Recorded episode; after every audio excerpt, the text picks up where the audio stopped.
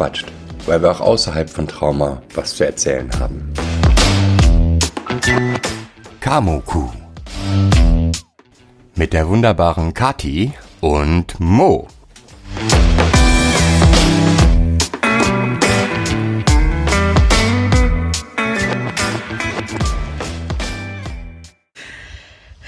Ja, hallo und herzlich willkommen zu einer neuen Folge von Kamuku, Kati und Momo quatschen. Ähm, hallo Momo.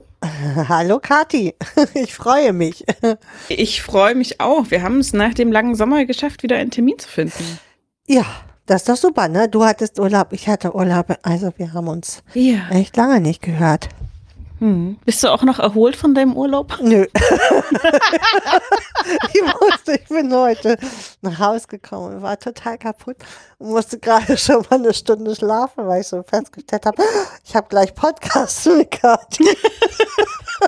Ja, war völlig im Arsch und habe mich erstmal eine Runde hingelegt und äh, so ein bisschen genuselt. Jetzt geht's, also ich werde langsam wach. Mit Coca Ach, das und ist ja. auch- Ja, geht das alles. das ist schon okay. Ich denke, das kriegen wir hin. Ja, klar. Also es ist ja jetzt auch nichts, wo ich mich nochmal hätte vorbereiten müssen oder so. Nee, wir, Oder- nee. Oder hatten wir ein Thema? Nee, nee, wir machen das ja hier frei nach dem Prinzip der äh, sonst sehr männlich besetzten Laber-Podcasts. Wir quatschen Ja. einfach drauf los. Okay. Ohne, ohne Thema. Ja, aber lass uns doch mal bei den schönen Sachen bleiben. Wie war denn der Urlaub selber? Auch wenn die Erholung weg ist. Ähm, ja, wir haben ja nicht so viel gemacht diesmal. Wir fahren ja erst noch richtig in Urlaub. Mhm. Ähm, wir waren, also wir hatten Besuch, ähm, meine Schwiegereltern waren da eine Woche, unser großer Sohn war da und wir haben so Tagesaktionen gemacht und Wandertouren. Also n- nichts wirklich Wildes, weil wir gesagt haben, wir machen erst Urlaub, wenn alle geimpft sind. Mhm. Jetzt sind alle geimpft und jetzt fahren wir tatsächlich mit, mit Zustimmung der Schule Ende September, also am 24. September fahren wir nach Holland, bringen den Hund weg und am 8., 24., 26. fahren wir äh, nach Italien. Ach, schön. Tatsächlich. Mhm. Mhm. Christi und ich waren viel in Italien früher. Mhm. Ähm, so in der Toskana immer, weil wir ja so Weintrinker sind. Wir lieben ja Rotwein und da macht das immer voll Sinn. Dann sind wir ja eine Zeit lang immer nur noch campen gefahren ähm, Mhm. nach Kroatien. Und Mhm. jetzt fahren wir tatsächlich mal wieder in ein Haus. Also in eine fertige Ferienwohnung. Wir brauchen nur Klamotten mitnehmen und uns. Sehr cool. Und weil dieser Hund ja auch schon so alt ist, geben wir den das erste Jahr ab. Also an, an den großen Sohn. Also als, als Urlaubsunterbringung sozusagen. Genau, der muss jetzt herhalten, der wollte diesen Hund, Ja. auf dem wir irgendwie hängen geblieben sind. Der ist jetzt halt 13 und so na, seit, ich sag mal, seit einem halben Jahr schwächelt der ohne Ende. Mhm. So, ne? Mhm. Und ähm, mag auch nicht mehr lange laufen, will am liebsten irgendwo liegen. Und den will ich Mhm. dann nicht mitnehmen. Der mag, also wenn ich Siena und Florenz und so besuche, der mag überhaupt keine Städte, überhaupt keine vielen Mhm. Menschen. Und das Mhm. macht für den gar keinen Sinn. So, ne? Nee. Das ist auch nicht schön, glaube ich, dann mit so einem, also ihr habt ja auch einen relativ großen Hund, ne? Genau. Mhm. Äh, so ein Shiba Inu, wenn ich das richtig gesehen habe auf Äh. Akita Inu ist das. Akita, das ist die andere, die sehen sich beide sehr ähnlich. Genau, das ist die größere Genau. Rasse davon. Der Shiba Die ist ja der kleine. Mhm. Und dieser Akita ist die Riesenrasse. Es ist aber, ich finde das auch ganz toll. Ich wollte als Kind auch immer einen Hund haben, der so Ponygröße hat, damit man den Mhm. einfach ganz feste knuddeln kann, ohne dass er kaputt geht. Ja, ähm, so ja ich finde das die auch. total schön. Ja. Also, aber der klaut die halt vom Tisch direkt, ne? Also, weil er Ja. Kopf auf den Ja. Tisch legen kann. Das ist Ja, es, deshalb hat auch immer, ich hätte, wenn ich, wenn ich einen Hund habe, dann will ich einen, dem ich geradeaus in die Augen gucken kann. ja, also so, das Mhm. könntest du fast. Mhm. Ja, ne? Mhm. Ich glaube auch, das ist, und ja, und mit so ganz großen Hunden, aber in die Stadt ist irgendwie echt nix. Also gerade so volle Städte wie, wie Florenz oder eben Siena ist ja jetzt auch nicht so wenig besucht. Also, ähm, das ist ja. echt Stress für die Tiere oft. Genau, er hat das früher mitgemacht. Das Problem ist Mhm. nur, dass das ja ein äh, japanisches Nationaltier ist, Mhm. dieser Hund, und das Mhm. ihn alle immer anfassen wollen, weil Mhm. er ja so süß und knuffig aussieht. Und dieser Mhm. Hund mag eins nicht, dass ihn irgendwelche fremden Menschen anfassen. Der Mhm. schnappt nicht oder so, der ist ganz geduldig dabei. Mhm. Er duckt sich dann immer weg, ganz Mhm. geschickt, aber die Menschen ignorieren das. Das ist echt Ah, voll, voll cool, ne? Also Ja. das, mehr kann das Tier das ja gar nicht andeuten. Also er könnte jetzt noch beißen, Hände abbeißen und so. Aber dann heißt sofort wieder, was für ein aggressiver Hund, den müssen sie besser erziehen. Genau. Und der bellt Mhm. und knurrt ja auch gar nicht. Mhm. So und ja, von daher ist es echt ja eine Schwierigkeit. Also wir haben, wir hätten ja Geld nehmen können, wirklich dafür in Brügge, Mhm. ähm, äh, weil so viele Japaner da waren, die sich mit diesem Hund fotografieren lassen wollten. Ja. Ja, ja, reich Also wäre eine halt- Geldannahmequelle. Scheiße, habe ich wieder verpasst. wenn der Hund das nur mögen würde, Mensch. ja. Also die Leute haben das trotzdem gemacht, ne? Aber Mhm. kannst du ja auch nicht sagen, nee, so, äh, ich weiß auch nicht, eigentlich hätte man es sagen müssen, haben wir aber. Ja. Hm. Es ist halt auch echt immer schwierig, wenn da so ganz, ähm, also Leute fragen ja auch nicht, ne? Ich habe ja äh, gelernt tatsächlich einfach die, die hundeführenden Leute zu fragen, ob das Mhm. okay ist, ob man den streicheln darf, ob der das mag, ob das gerade die richtige Situation ist, weil teilweise sind die ja auch einfach in einem Training so, ne? Mhm. Verhaltenstraining bei Fußbleiben etc. Hundeschule und so. Das weiß man ja nicht. Ähm, und einfach hinrennen und streicheln geht halt einfach nicht. Es regt mich auch immer auf, wenn ich sowas beobachte, weil ich denke so, du weißt nicht, wie der Hund drauf ist. Mhm. Und eigentlich jeder, der einfach aus vermeintlicher Tierliebe, eher so aus äh, oberflächlicher Tierbegeisterung, wie ich finde, auf ein Tier sich stürzt, das er nicht kennt, um es zu streicheln und zu knuddeln. Es geht gar nicht. Die die verdienen es, gebissen zu werden. Tut mir leid. Ich bin da ein bisschen radikal, aber also da muss man sich halt nicht wundern. Ne? So, das ist einfach Mhm. extrem übergriffiges Verhalten in jeder Hinsicht. Ähm, viele erkennen ja auch nicht, ob Hunde Assistenzhunde sind oder nicht, trotz Geschirren, die die teilweise Mhm. tragen.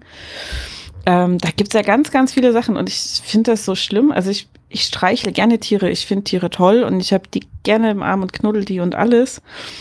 Ähm, aber das Tier muss es halt auch wollen, das muss kommen. Und ich kann das dem Tier anbieten, ich kann die Hand hinhalten zum mal dran schnuppern, gucken, ob es okay ist. Ja. Ähm, wie gesagt, mit den Leuten reden, zu denen das Tier gehört und dann mal schauen. So. Und dann aber darauf reagieren, wie Tier und Mensch reagieren. Mhm. So. Und dann, wenn halt nicht, dann nicht. Mhm. Ich habe immer das Gefühl, dass so die Grenze zum Übergriff äh, bei Tieren viel geringer ist. Ja, So, ne? Also, Es ist halt bei vielen auch eher so ein Gegenstand als ein. Ja. bei Kindern sehe ich das ja noch anders. Ne? Also die Mhm. laufen auf diesen Hund echt los Mhm. und wie so ein Mhm. Bär wird der dann geknuddelt. Das ist Mhm. auch ganz witzig, weil Mhm. er auf Tiere nochmal ganz, also auf Kinder nochmal ganz anders reagiert. Mhm. So, also da ist er noch viel, also da ist er ganz klar und ähm, bleibt da sitzen und wenn er die Nase voll hat, dreht er sich um und geht einfach. So, Mhm. das finde ich immer voll klasse. Ähm, dadurch haben unsere Kinder auch ganz schnell die Grenze gelernt. Mhm. Also es war echt Wahnsinn. Wir hatten, das ist unser zweiter Hund, den wir Mhm. haben. Und wir hatten davor einen Berner Sendenhund und das Sprachrohr war dieser Hund immer Mhm. bei den Kindern. Wenn die so ankamen, war erstmal der Hund. Egal welcher. Naja. Ja, es ist. Also ich, ich kenne das auch und es ist natürlich auch irgendwie. Ich kenne den Stolz, wenn die Tiere dann auch sagen, ich suche dich auch aus, umgekehrt. So. Mhm. Genau. Ähm, wir haben, meine Eltern haben Freunde im Harz, die wir mal besucht haben. Die haben ein riesiges Haus und Grundstück und alles und die haben eine Zeit lang Hunde gezüchtet. Ich bin mir nicht sicher, ob es Bernhardiner oder Berner Sennenhunde waren, irgendwas in der Richtung. Also diese großen, knuddeligen, flauschigen, Saber wunderschönen Tiere. Sabernden. die Sabern, ja beide. Das sind ja Mhm. beide so Rassen. Wenn, mhm, wenn die sich einmal Mhm. schütteln, kann bist du duschen gegangen.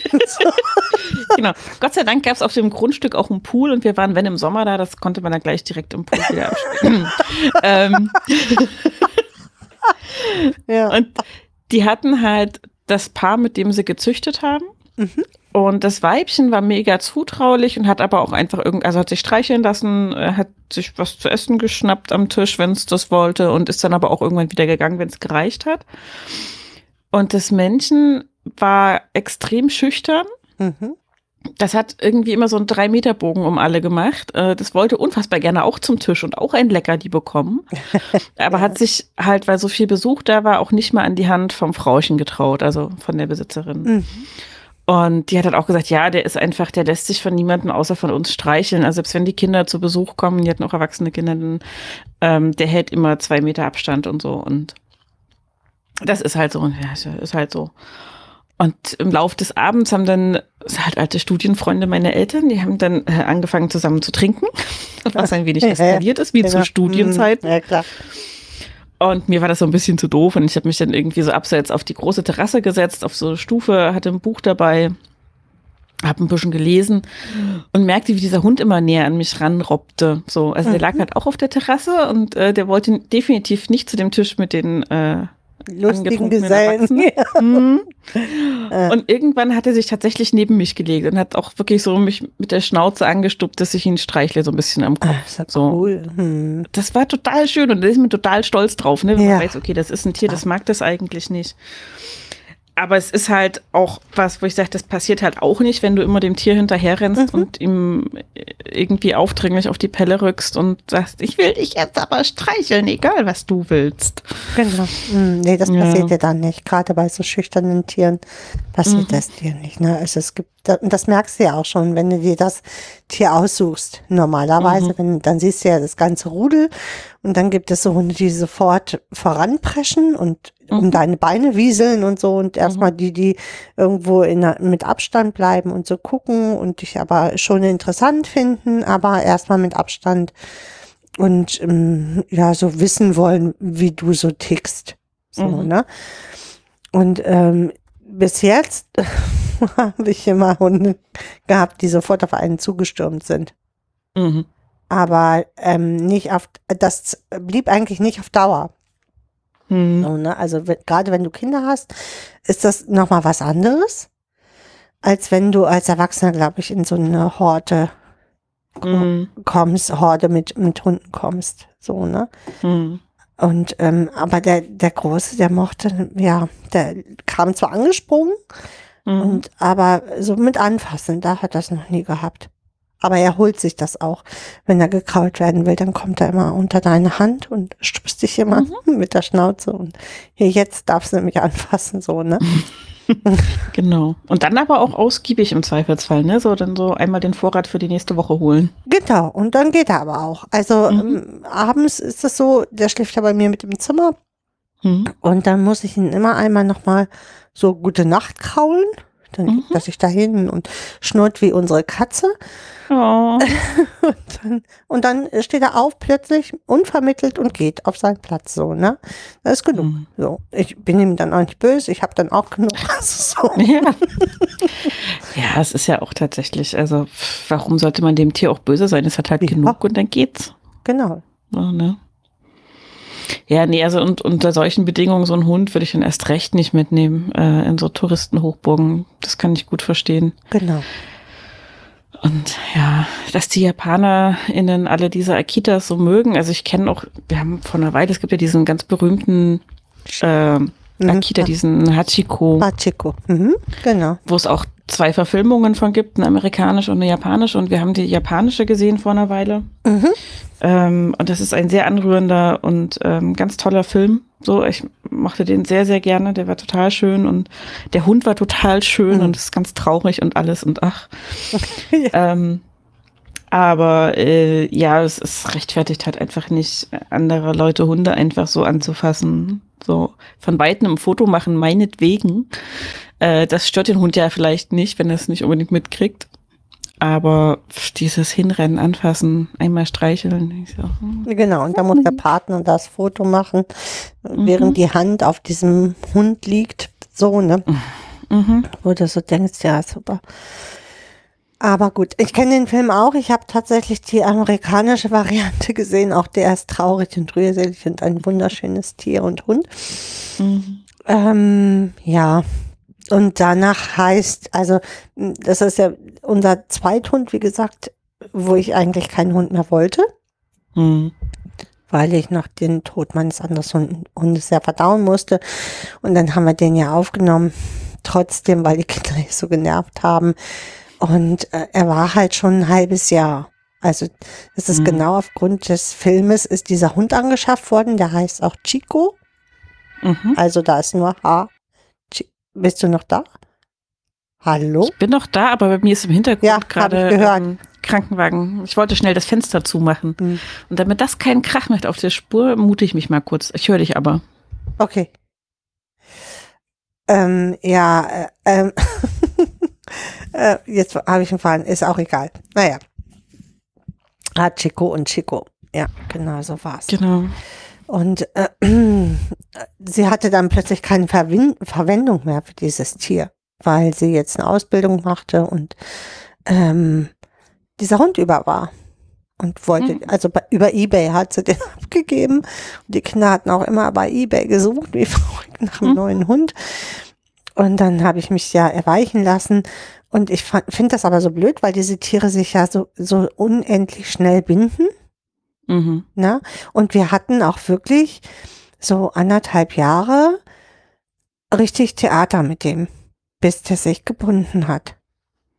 Hm. Der ist hat ständig alle Türen aufgemacht, ist ständig weggelaufen. Also du konntest den nicht unbeobachtet lassen. So, Hm. ne?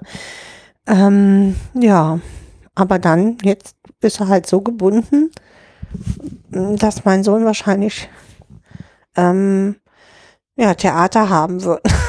Ja. Mhm. Mhm. Also, weil der frisst dann nicht und der, ja, der sitzt, also den kannst du ja auch schlecht alleine lassen. Mittlerweile geht's Mhm. so, aber ähm, der hat immer ge geheult wie ein Wolf. So, ne? Also oh. das, Oh.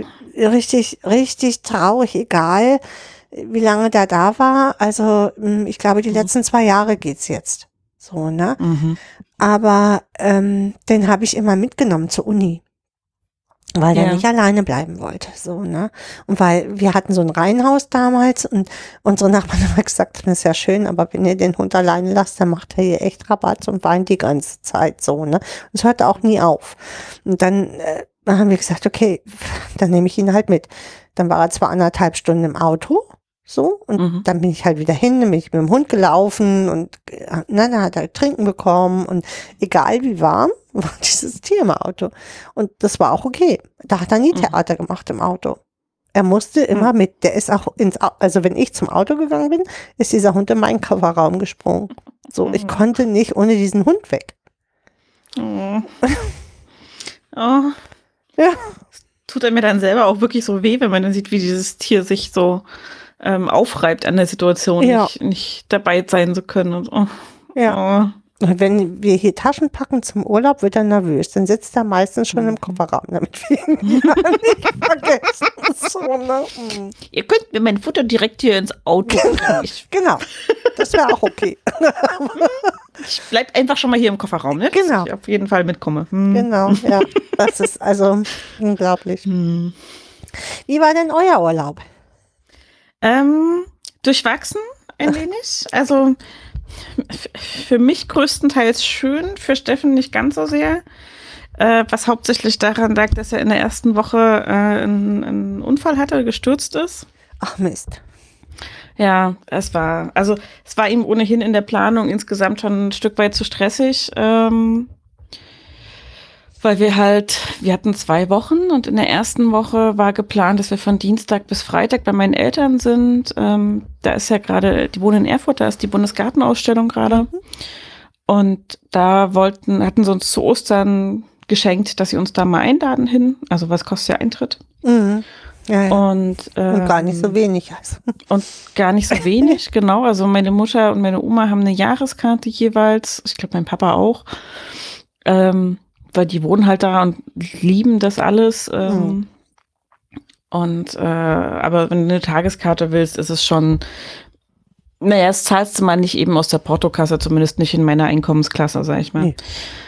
Und ähm, dann hatten wir halt gesagt, okay, wir fahren dahin. Meine Eltern hatten zwar offiziell noch Schule, aber die haben beide mittwochs einen freien Tag. Immer, Mhm. weil sie keine Vollzeitstellen haben. Und dann haben wir gesagt, naja, dann kommen wir Dienstagabend, Mittwoch gehen wir entspannt ähm, auf die Buga. Und dann können wir Donnerstag noch ein bisschen Stadtbummel machen, Steffen und ich, während meine Eltern arbeiten, nochmal abends zusammen schön essen und Freitag fahren wir nach dem Frühstück wieder nach Hause. Mhm. Wären ins Wochenende zu Hause gewesen und am Montag dann nach Rügen gefahren in Urlaub. Ach, wie schön. Ja. Und der Anfang vom Plan lief auch einigermaßen gut, wobei halt, wie gesagt, Steffen auch schon irgendwie meinte, so, ne, würde eigentlich lieber eine ganze Woche zu Hause vorm Fernseher sitzen auf dem Sofa. Mhm. Ähm, Was ja auch Und legitim war- ist, ne? was, was auch legitim ist, es war halt nicht eingeplant. Ja. Ähm, da hatten wir uns ein bisschen viel vorgenommen oder ich hatte uns viel vorgenommen.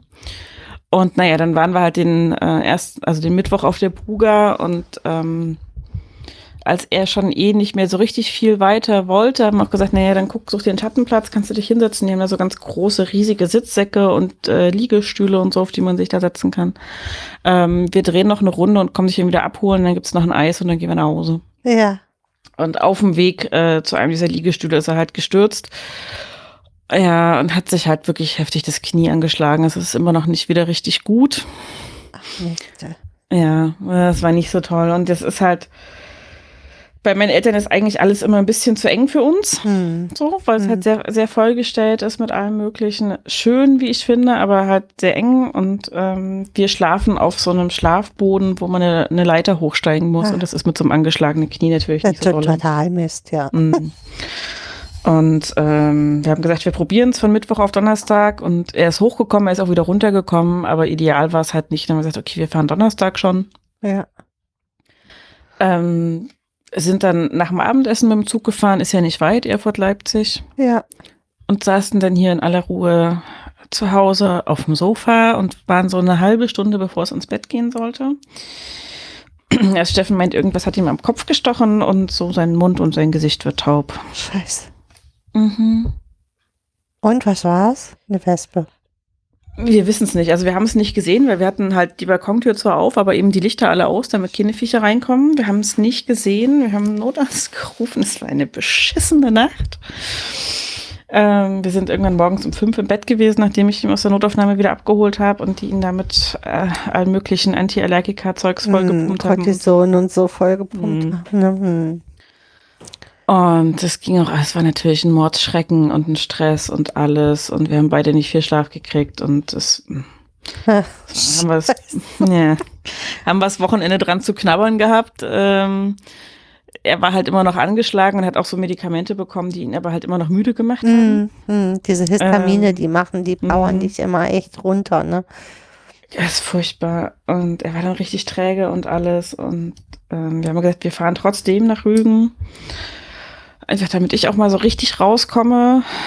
Ähm, weil ich das ja sonst, also ich bin halt immer so für den größeren Teil hier zuständig aus verschiedenen Gründen und ich musste einfach mal einen Tapetenwechsel, also einen richtigen Tapetenwechsel Mhm. haben. So nicht kurz bei den Eltern, sondern ganz raus. Und naja, dann sind wir auch gefahren und es war auch schön. Wir haben es uns da so schön gemacht, wie es irgend möglich war. Sehr, sehr gut gegessen und sehr viel Fisch gegessen. Ähm, aber wir haben halt vieles, was wir eigentlich machen wollten, so eine kleine Wanderung rund ums Kap Arkona und sowas alles nicht machen Hm, können, klar. weil halt das Knie noch angeschlagen war und alles und ja. Aber wir hatten einen sehr schönen Abend mit Sonnenuntergang am Strand und ähm, Hm, das hat doch alles Ja. wieder weggetoppt, oder? nicht alles, aber ja. Also Steff hätte danach auch noch mal eine Woche Urlaub brauchen können, wo er wirklich zu Hause auf dem Sofa sitzt und so. Ähm, das hat er halt nicht gehabt, weswegen der Effekt nicht ganz so intensiv ist. Er hat sich wahrscheinlich auch nicht krank schreiben lassen, einfach, ne? Also, Nee, um den Nee. Urlaub dann wieder zu kriegen, ne? mm -mm, natürlich nicht. Mhm. Denkt man auch nicht dran. Und es ist halt bei ihm auf Arbeit auch ähm, so, die sind nicht unfreundlich, aber eine der ersten Dinge, die sie ihm gesagt haben, als sie ihn übernommen haben, ist, äh, passen Sie auf Ihre Krankentage auf, alles andere ist mehr oder weniger egal, aber wenn Sie zu oft krank sind, dann werden Sie nicht verlängert. Wie super. Mhm, befristete Verträge und so halt, ne? Das macht Spaß. Das ist ja Ja. schon total bescheuert. Ja. Aber dafür waren wir wirklich, also, es war, also Rügen selber war halt richtig schön. Ähm, Mhm. Ich hatte äh, im Vorfeld nochmal mit meiner Mama ein bisschen geguckt, was man so machen kann und wo man hin kann und so, ähm, bevor Steffen auch gestürzt ist. ähm, und äh, was wir auf jeden Fall machen wollten, was ich ihm auf jeden Fall zeigen wollte, war ein ähm, Restaurant, das es da oben gibt. Restaurant und Hotel ist das, heißt Nautilus. Ähm, in Puttgarten ist das oder Lauterbach. Und das ist eingerichtet also von außen sieht es nach nichts aus, aber innen ist es eingerichtet wie das Innere von der Nautilus von Captain Mhm. Nemo, also wie so ein U-Boot. Auch original mit Orgel und Bibliothek und allem drum und dran. Und da ist auch ein richtiges Aquarium drin, wo die Fische lang schwimmen und alles. Mega schön. Und äh, richtig tolles Essen. Und wir hatten, ähm, also ich war mit meinen Eltern schon mal da vor Jahren und Ja. ähm, wusste, dass es da einfach sehr, sehr lecker ist und sehr, sehr gut ist und hatte sowieso gesagt, ich esse den ganzen Urlaub eigentlich nur Fisch, Mhm. weil wenn ich am Meer bin, muss ich Fisch essen. Mhm. Und Steffen ist gar nicht so ein großer Fan von Fisch. Okay. Aber man kriegt Mhm. auch andere Sachen da wahrscheinlich. Man kriegt da auch andere Sachen und haben dann überlegt, weil die hatten halt auch so eine Fischplatte für zwei. Aha. Diese halt, also, oder beziehungsweise ab zwei Personen und dann halt kannst du sagen, wir sind zu fünft und wollen diese Ja. Fischplatte und dann wird halt aufgestockt. Mhm. Ich also ich hätte da sehr Lust drauf, weil verschiedene Fischsorten drauf sind. Ähm, Und ich gesagt, wenn du was anderes essen willst, dann bestelle ich mir was anderes. Ich finde auch was anderes. Und er hat gesagt, na komm, das machen wir jetzt, das probieren wir. Und er war sehr angetan davon. Er hat gesagt, er wusste nicht, dass Fisch so lecker sein kann. Okay. Ja, Super, also das ich ist ja klasse. Ja. Ich habe mich auch echt gefreut, dass es ihm so gut geschmeckt hat und nicht nur so ein, ja, ist okay, Hauptsache dir schmeckt's. Mhm. Genau. Ähm, das hätte ich sehr schade gefunden. Ja. Ist ja Also auch für ihn einfach, so, ja. ne? Mhm. Nee, und es ist halt, also ich will ja schon auch, dass er auch was hat von dem Urlaub. Mhm. Ähm, und das ist, äh, da war ich sehr, sehr froh, dass es ihm auch wirklich richtig gut geschmeckt hat. Es war halt auch wirklich richtig leckerer Fisch. Und äh, das meiste, was wir sonst an Fisch essen, sind halt Fischstäbchen. da ist Fisch drin. Die sind auch lecker. Also ich Ja. mag die ja auch. Also ne? ich mag die auch, aber also Fisch ist das jetzt nicht. Also es, ähm, schmeckt nach Fisch, aber es, als all anderen ist es halt so Rest, Reste ja, zusammengepappt. ja, ach, naja. Aber es waren mal echte Fische. So. Ja, irgendwann schwammen die mal. Naja, also jedenfalls ist das halt, äh, hat ihm das super gut geschmeckt, wo ich dann sehr erleichtert war. Und wir haben, und jetzt musste ich gerade wieder dran denken, als ihr gesagt habt, ihr fahrt nach Italien. Ja. Ähm, wir haben sehr, sehr gute Pizza in Sassnitz gegessen, Hm, ähm, in einem italienischen Restaurant direkt am Hafen. ja, Oh, war die gut. Da habe ich direkt wieder Appetit bekommen, jetzt als ihr gesagt habt, Italien. Ich dachte, oh, Pizza. Mm. ähm, ich finde das ja auch immer die, die selbstgemachten Nudeln und so. Ich liebe das ja, ne? So Mm. italienisches Essen oder toskanisches Essen ist ja nochmal so ein bisschen besonders. Ja. weil es viel auch, ja, so mit Bohnen auch nochmal ist, mit so dicken Bohnen und so. Ja, so hat halt, oder Umbrien hat ja auch nochmal eine Mhm. bestimmte regionale Küche und es fasziniert mich einfach. So, Ja. ne? Also weil es so vielfältig ist. Ja, ich war das erste Mal in Italien, als ich 14 war, glaube ich. Ähm, da hatten meine Großeltern mir zur Jugendweihe so eine fünftägige Busreise, glaube ich, geschenkt über Pfingsten. Ach, cool.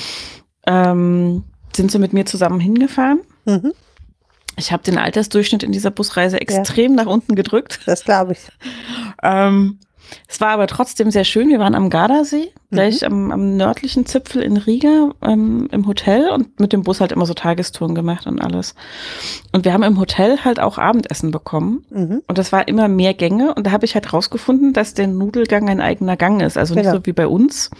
Äh, die Nudeln so als Beilage mit allem anderen kommen. Ist Oder eigentlich ein eigener Gang also es ist eigentlich einer der Vorgänge, die Mhm. Nudeln. Mhm. Genau.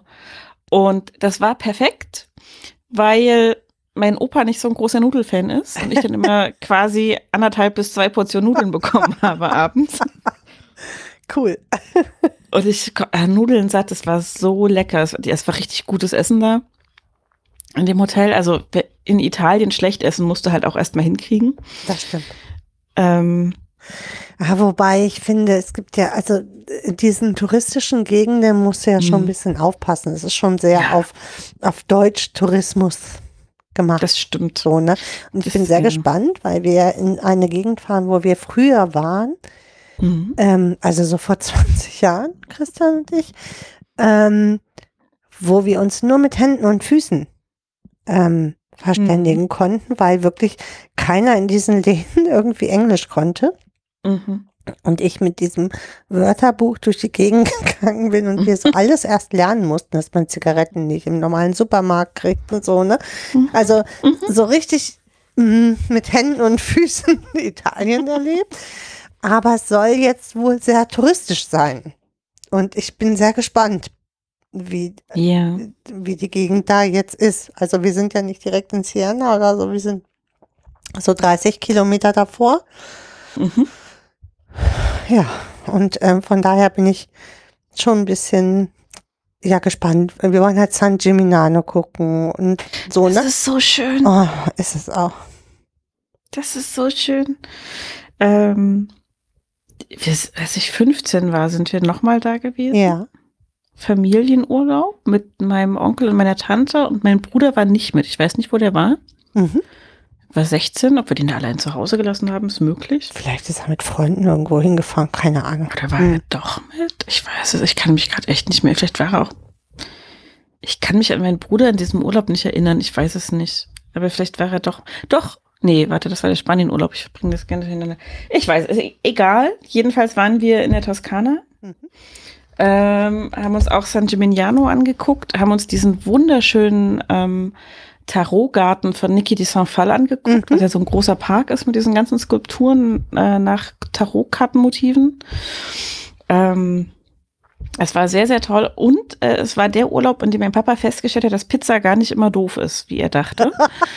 ähm, sondern die tatsächlich lecker sein kann. Mhm. Und das ist halt, aber du merkst den Unterschied. Also er hatte, glaube ich, eine, eine relativ einfache Spinatpizza, Ja. Aber halt richtig guter Mozzarella drauf, richtig frischer Spinat, der Teig frisch gemacht, ganz dünn und knusprig, so wirklich aus dem Steinofen halt und alles. Also richtige italienische Pizza halt, ne? Hm. Und bei uns gab es halt früher zu Hause, also es hat lange gedauert, bis wir selber Pizza gemacht haben. Wir haben eher dann so mal eine Tiefkühlpizza gegessen oder so, Hm. und die noch ein bisschen oder aufgepimpt. Ein Mm, Dr. Oetker, ne? Mm. Genau.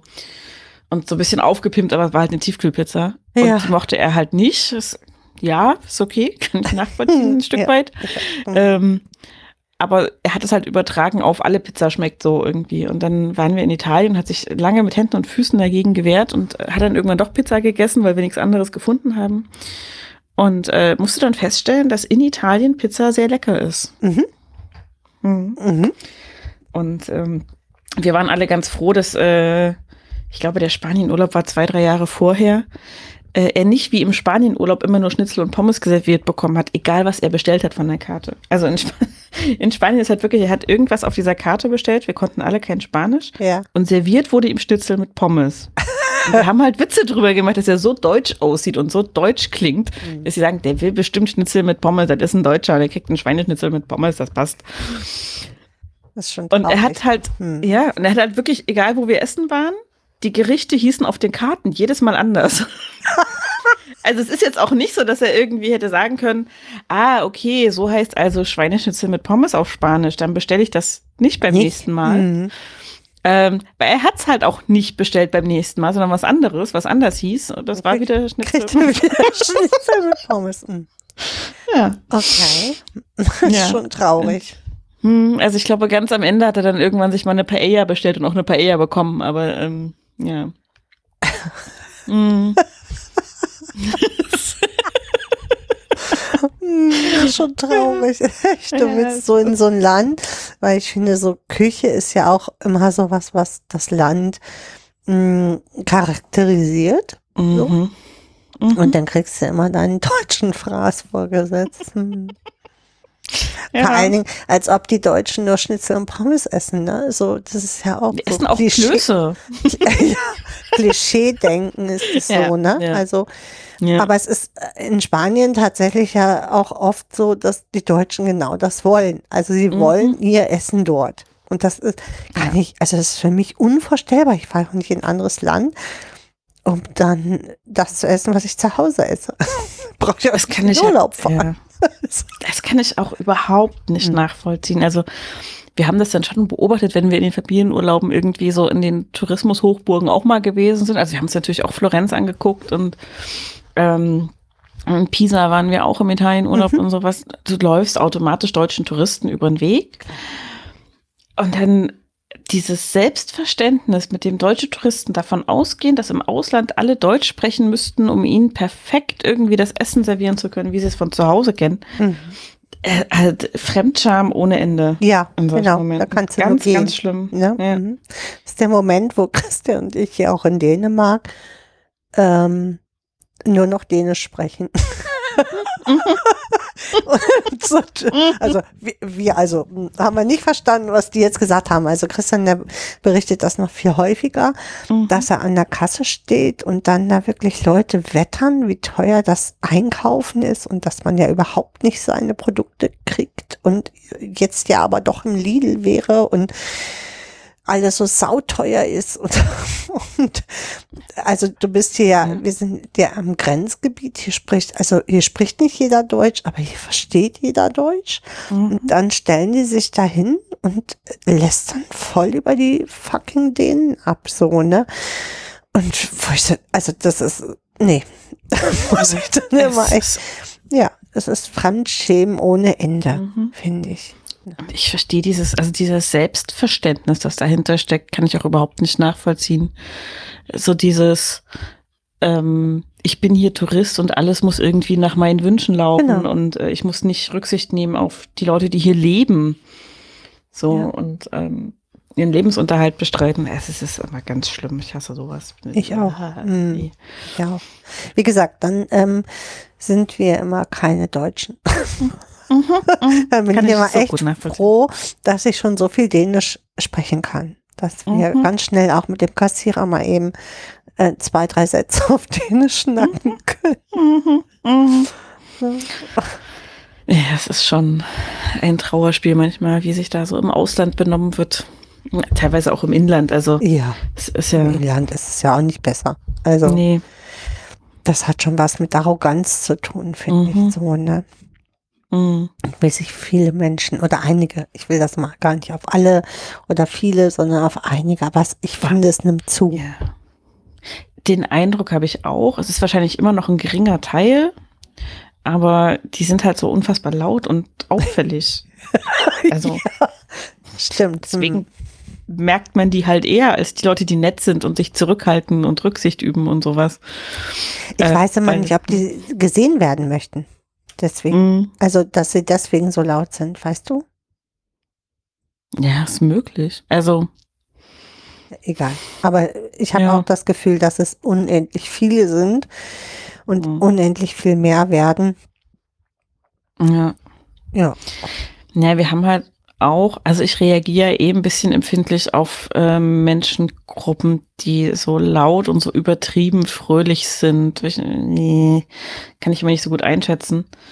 Und wir haben auf Rügen so eine kleine Rundtour gemacht. Da gab es so ein Kombi-Ticket-Angebot, wo man mit dem rasenden Roland fahren konnte, von dem umsteigen auf so ein Schiff Mhm. da einmal ein Stück weit an der Ostküste von Rügen entlang schippern, um die Insel Film und dann wieder aussteigen nochmal bis zu seinem Einstiegsbahnhof mit dem rasenden Roland und dann nach Hause fahren konnte.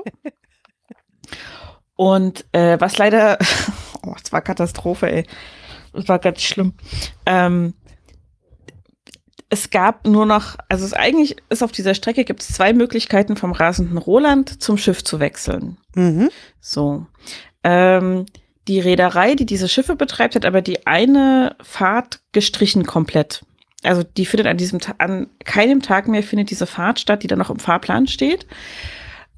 Weshalb man nur noch an einer Stelle zusteigen konnte zum Schiff, weil der andere Hafen nicht mehr angefahren wurde. In Barbe. Mhm. Und da haben wir gesagt, gut, dann fahren wir halt bis Barbe. Ich hatte mir das vom Schaffner erklären lassen und alles, wo wir da umsteigen müssen. Ja, ja, steigen Sie in Barbe aus, steigen Sie ins Schiff ein und bla, bla. Und dann haben wir geguckt im Fahrplan, okay, äh, Dreiviertelstunde oder anderthalb Stunden, aber ich weiß es gar nicht, etwas länger Aufenthalt. Das ist genau die richtige Spanne, um sich irgendwo einen Eisbecher zu gönnen. So Eiskaffee setzen, Eisbecher mhm. essen. Fertig. Steffen sich mega gefreut, ich mich gefreut. Wir steigen in Barbe aus, weit und breit kein Hafen. Äh? So, wie geht's denn jetzt hier weiter? So. Dann erstmal ein paar Leute gefragt, die da an der Bushaltestelle saßen. Aha. Äh, die auch nicht so richtig Bescheid wussten und eine meinte dann aber so, die mitgehört hatte, so, äh, ja, gucken Sie mal da drüben, hier fahren so kleine Bähnchen, so, so Kurortbähnchen durch die Gegend, mit denen kommen sie zum Hafen da drüben. Und das war aber halt wirklich gegenüber von dem Bahnhof vom rasenden Roland, der gerade Baustelle war. Okay. Ähm, ein Parkplatz von einem Norma oder Netto oder einem anderen Supermarkt, ich weiß es nicht mehr. Dann so eine kleine Insel, wo der Fahrplan aushing für diese Bähnchen, die in zwei Richtungen fuhren. Musstest also noch gucken, in welche Richtung du einsteigen musst, um zum Hafen zu kommen. Zum richtigen Hafen. Baba hat zwei. mm. ähm, und äh, dann fuhr diese Bahn halt genau in der Mitte der Aufenthaltszeit, die wir in Barbe gehabt hätten. Super. Du bist also nirgendwo hingekommen, um einen Eisbecher zu kriegen. Du saßt an dieser blöden Haltestelle rum. Da war, der hat wahrscheinlich, der macht halt tagsüber den Umsatz seines Lebens, wenn Leute da umsteigen wollen. Ja. Äh, so eine Fischbrötchenbude. Wenn du ein Eis haben willst, das ist ja auch genau das Richtige. Ja, ne, wir haben dann auch Fischbrötchen, wir hatten uns auch auf Fischbrötchen für den Urlaub gefreut. Aber eigentlich hatten wir halt jetzt für den Tag an der Stelle einen Eisbecher geplant. Ja. Mhm und Fischbrötchen geholt ähm, und gewartet auf diesen Bus. Es war heiß, es war kein Schatten, äh, die Sonne brannte. Es war eine Kreuzung, so eine T-Kreuzung halt, die Hauptdurchfahrtsstraße zusammen mit der Bahnlinie an der einen Seite äh, und eben gegenüber von diesem bescheuerten Supermarktparkplatz. So, wo du echt denkst, so romantischer sitzen kannst du auch nirgends. Und halt richtig, richtig schlecht ausgeschildert alles. Also du hast halt keinen Hinweis gesehen, so von wegen, steigen Sie hier ein, wenn Sie äh, zum Hafen mit der weißen Flotte wollen. Steigen mhm. Sie hier ein, wenn Sie äh, zur Strandpromenade wollen oder irgendwas. Nichts. Du musst auf diesen kleinen Mini-Fahrplan gucken und dann schauen, welcher Zug der richtige ist. So, und dann sind wir in dieses Bähnchen, als es irgendwann kam, gestiegen. Hab ich mit dem Fahrer ausgemacht, ähm, ob das auch wirklich die richtige Bahn ist und wegen Ticket. Und dann wurden wir erstmal gesagt, wir haben die falschen Kurkarten. Und ich gesagt, nee, es ist uns bewusst, ich brauche halt jetzt einfach ein Ticket oder zwei Tickets für diese Bahn. Ich weiß, dass man mit der Kurkarte hier aus Barbe, Selin, Gören, was weiß ich was, gratis fahren kann. Wir haben halt am falschen, äh, falschen Ende, am anderen Ende der Insel gewohnt. Und soweit war das Einzugsgebiet der Kurkarten nicht, um dann kostenlos ah. mit diesen Bähnchen zu fahren. Das ist auch okay. Ich war mir dessen auch bewusst. Ähm, ich wollte auch einfach nur die Karte holen und dann hat er gesagt, ja, da haben Sie die falsche Kurkarte. Ja, ah, ja vielen Dank. Mhm. Das ist aber freundlich. Ja. Ja. Hätten sie auch online vorher bestellen können. Das hätte ich gemacht, wenn ich gewusst hätte, dass ich diese Bahn nehmen muss, um vom rasenden Roland in den Hafen zu kommen. Wusste Was? ich nicht, hat mir keiner gesagt. Steht hier auch nirgends dran. Du warst angefressen Kriegt man keine schon. Infos. da hatte ich den schon gefressen.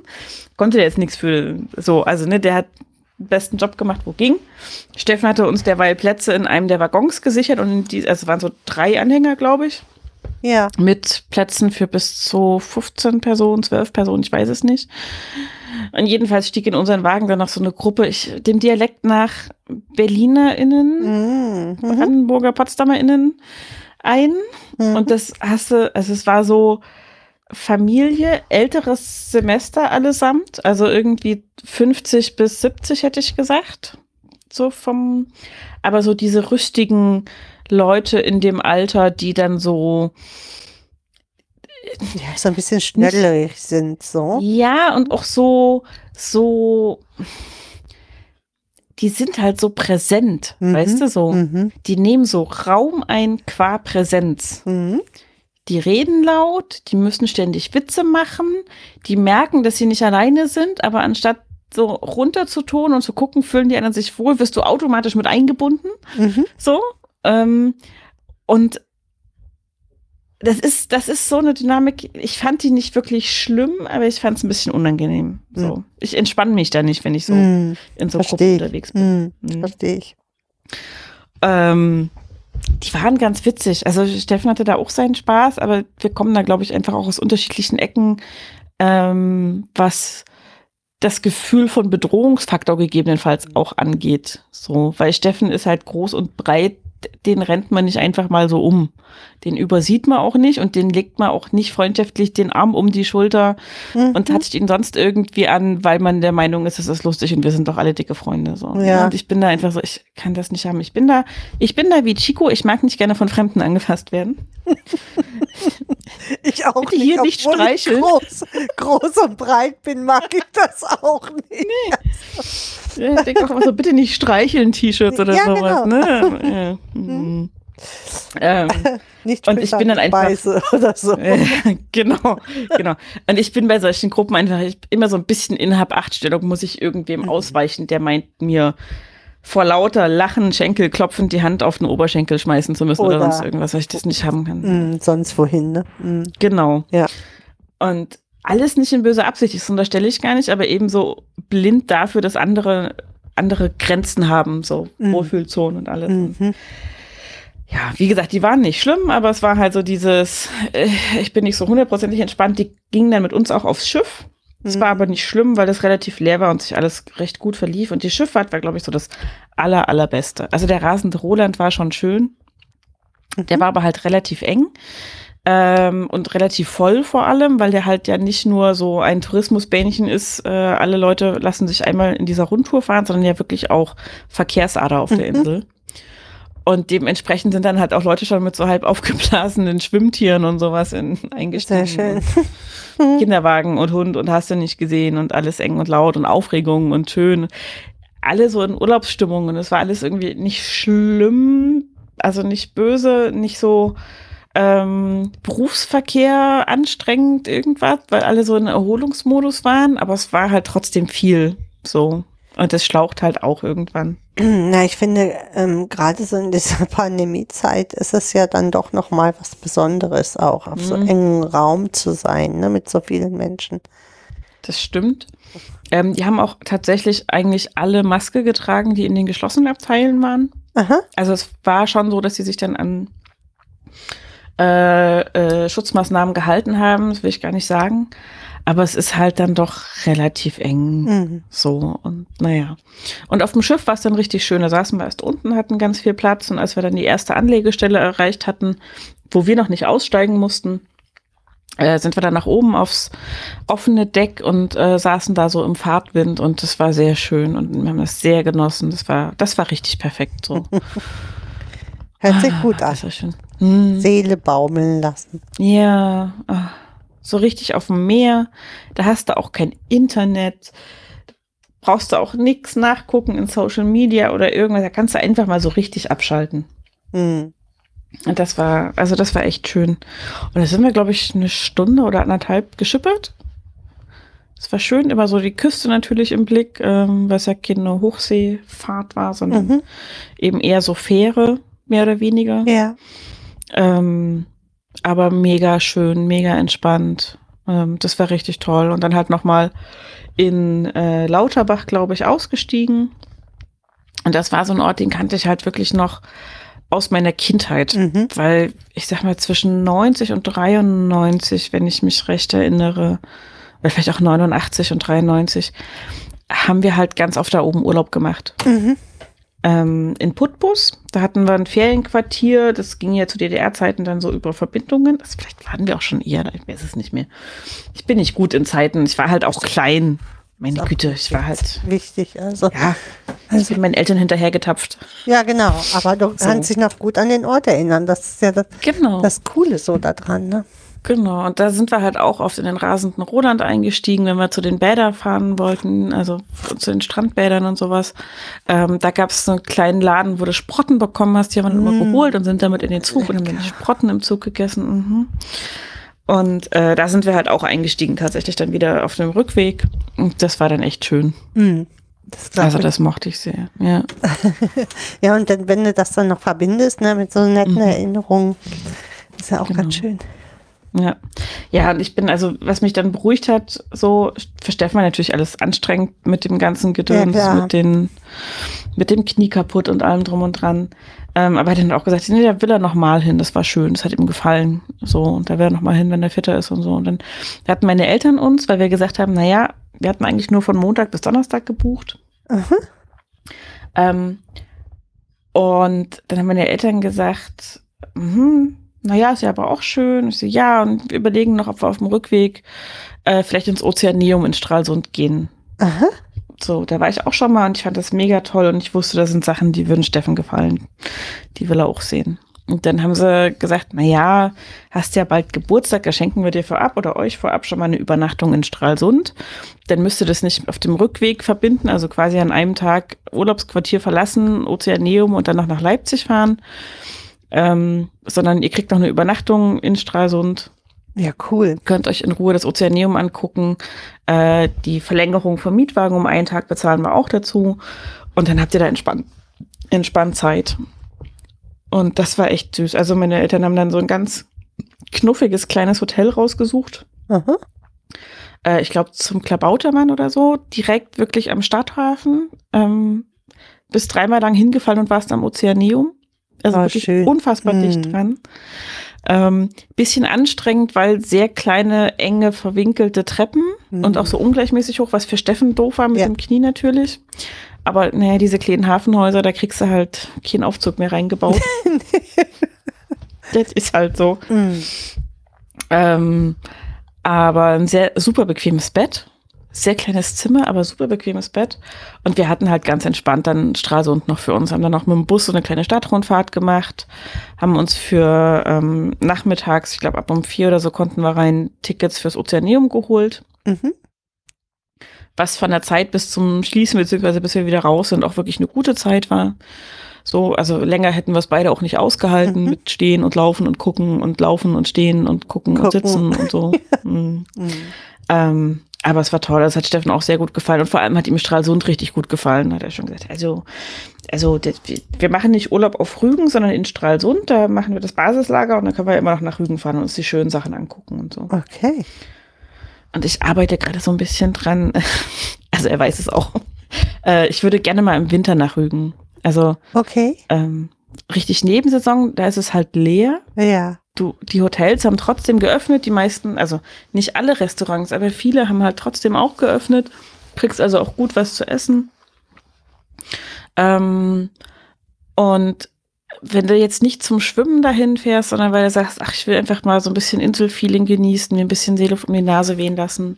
Cap Arcona ist auch im Winter schön, der Leuchtturm und alles. Ne? Mhm, genau, einfach nur. Ähm, und dafür aber halt Ruhe haben. Ne? Mhm. So, also du hast die Einkaufszeilen, die Strandpromenaden für dich. Da tritt dir nicht ständig jemand auf die Füße, weil es so überlaufen ist und so. Ähm, das würde ich tatsächlich gerne mal machen und ähm, ist schon ein bisschen weicher geworden gegenüber dieser Idee, glaube ich. Also er fährt nicht so gerne im Winter in Urlaub oder ähm, Nee, er sagt halt, was will ich denn im Winter auf einer Insel mit Meer? Da kannst du ja gar nicht schwimmen. ach so, So. aber man muss ja nicht unbedingt. Also Das, ja, ja, zwingt da ja ist halt so. keiner. Also Genau. Also ein bisschen ist halt die Frage, was will ich denn da? Hm. Also, ge- gemütlich zu Hause vom Fernseher sitzen kann ich halt besser zu Hause. ja, hm. Ähm, aber so ein bisschen die, die Seeluft genießen und einfach ein bisschen mehr von der Insel sehen. Wir sind halt jetzt viel mit dem Auto unterwegs gewesen, dadurch, dass er auch nicht so gut laufen ja, konnte. klar. Ähm, ja, mal gucken. Ach, du kriegst das schon hin. Ja, ich habe ihm versprochen, nachdem der diesjährige Urlaub ja nur so bedingt gut gelaufen ist für ihn mit allem drum und dran, ähm, dass ich nichts so Anstrengendes mehr plane und dass dann immer eine Woche dabei ist, wenigstens gerade bei dem langsamen Urlaub, wo wir zu Hause sind und nichts machen. Ähm, ich werde dann immer ganz unruhig. Hm. Also ich kann das zwei Tage und dann äh, habe ich das Gefühl, ich muss was tun. Ich fange dann irgendwie aufräumen oder irgendwas heimwerken oder dieses Ja. oder jenes und so. Und das fühlt sich halt auch nicht nach Urlaub an, weil es immer so, das sind halt die Sachen, die liegen bleiben, während man im Alltag versucht, über die Runden zu kommen. Genau, die du so wegschiebst im Alltag, Mhm. ne? Genau, Genau. und da, dann holst du das im Urlaub nach, das kenne ich auch. Mhm. Hm. Wir haben ja, Ja. auch Aktionen gemacht in den Sommerferien. Wir haben unsere Terrasse hier, diese Überdachung gebaut. Also Mhm. sowas halt, ne? Das machst du dann. Mhm.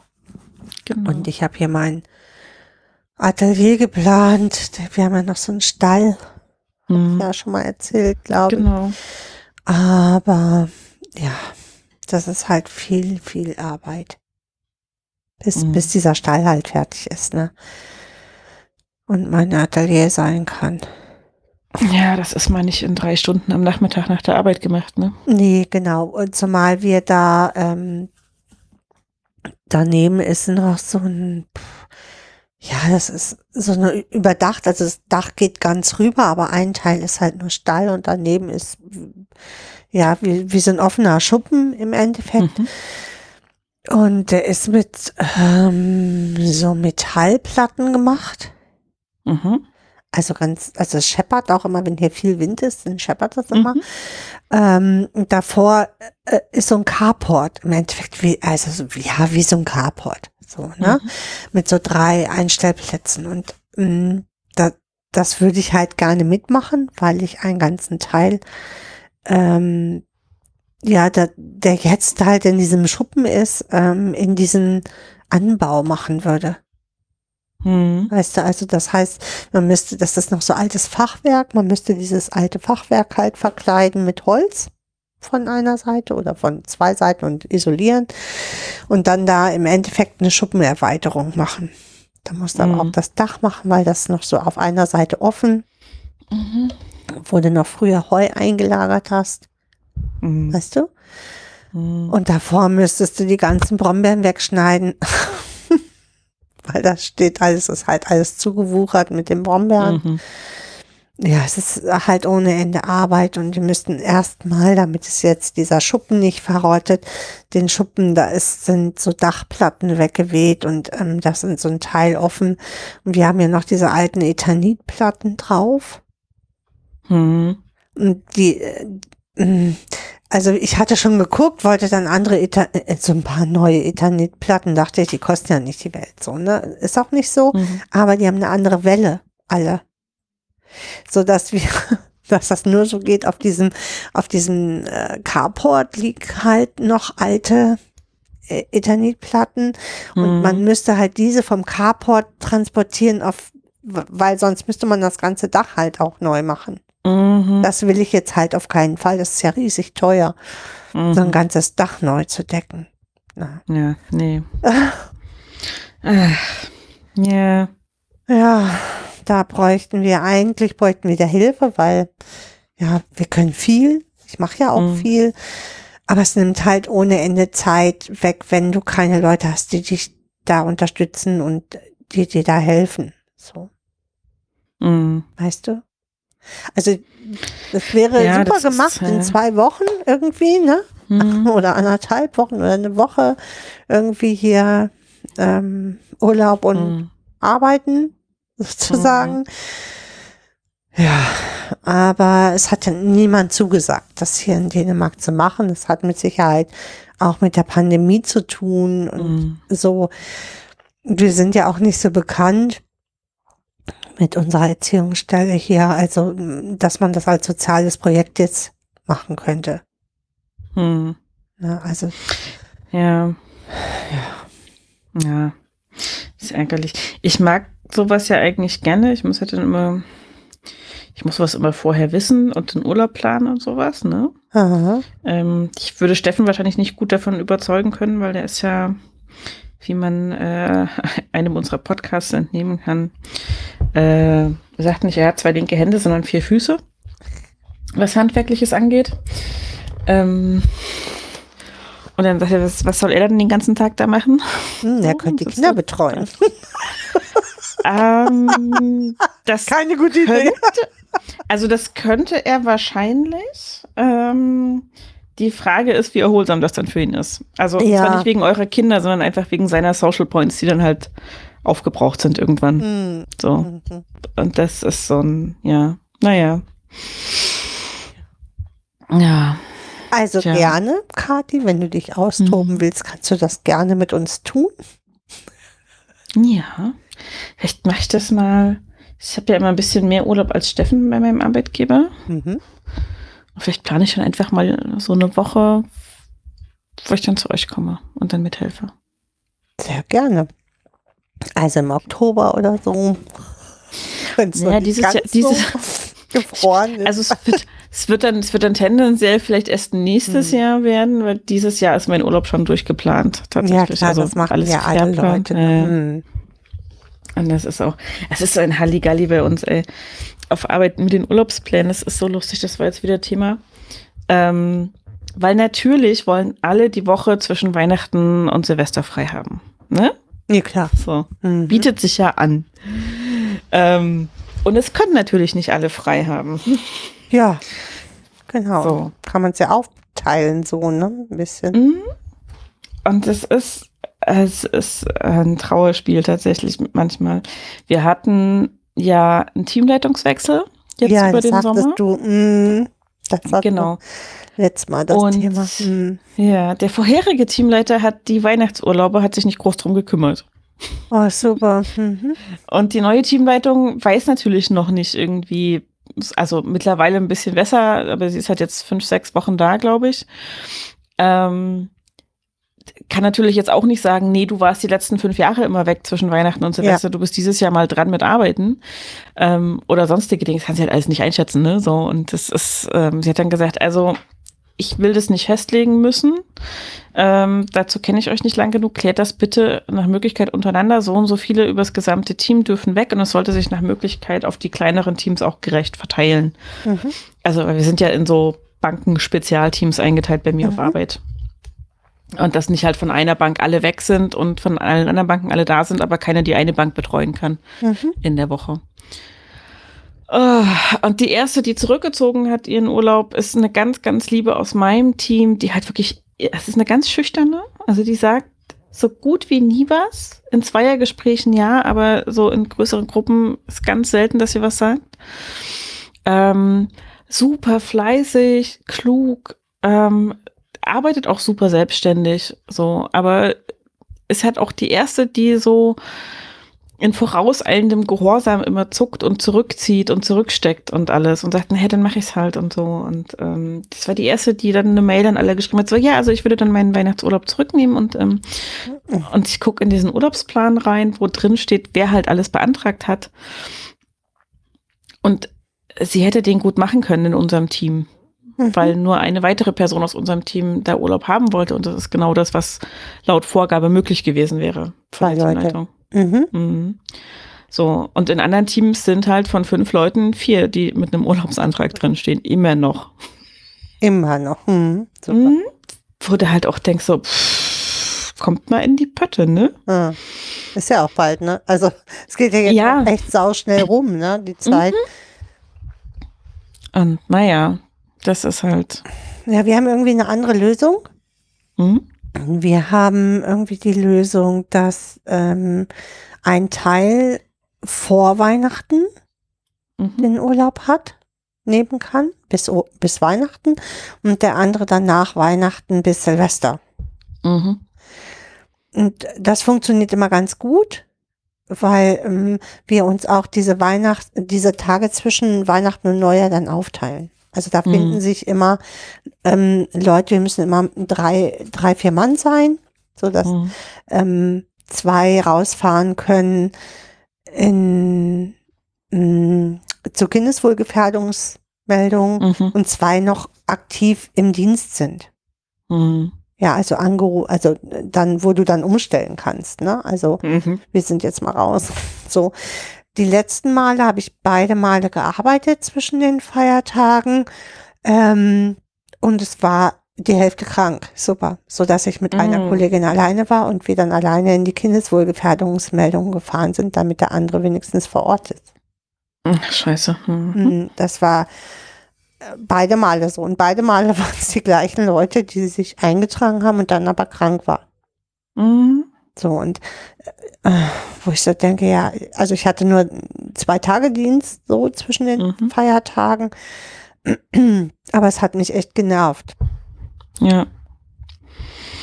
Ja, ich, also ich komme ja aus dem Einzelhandel und bin da so gar nicht verwöhnt, weil Mhm. Urlaub zwischen den Jahren ist einfach nicht. Nee. Mhm. Und, Ähm, Ja. Da war eher die Frage, wer arbeitet Heiligabend und wer arbeitet Silvester. genau. Hm.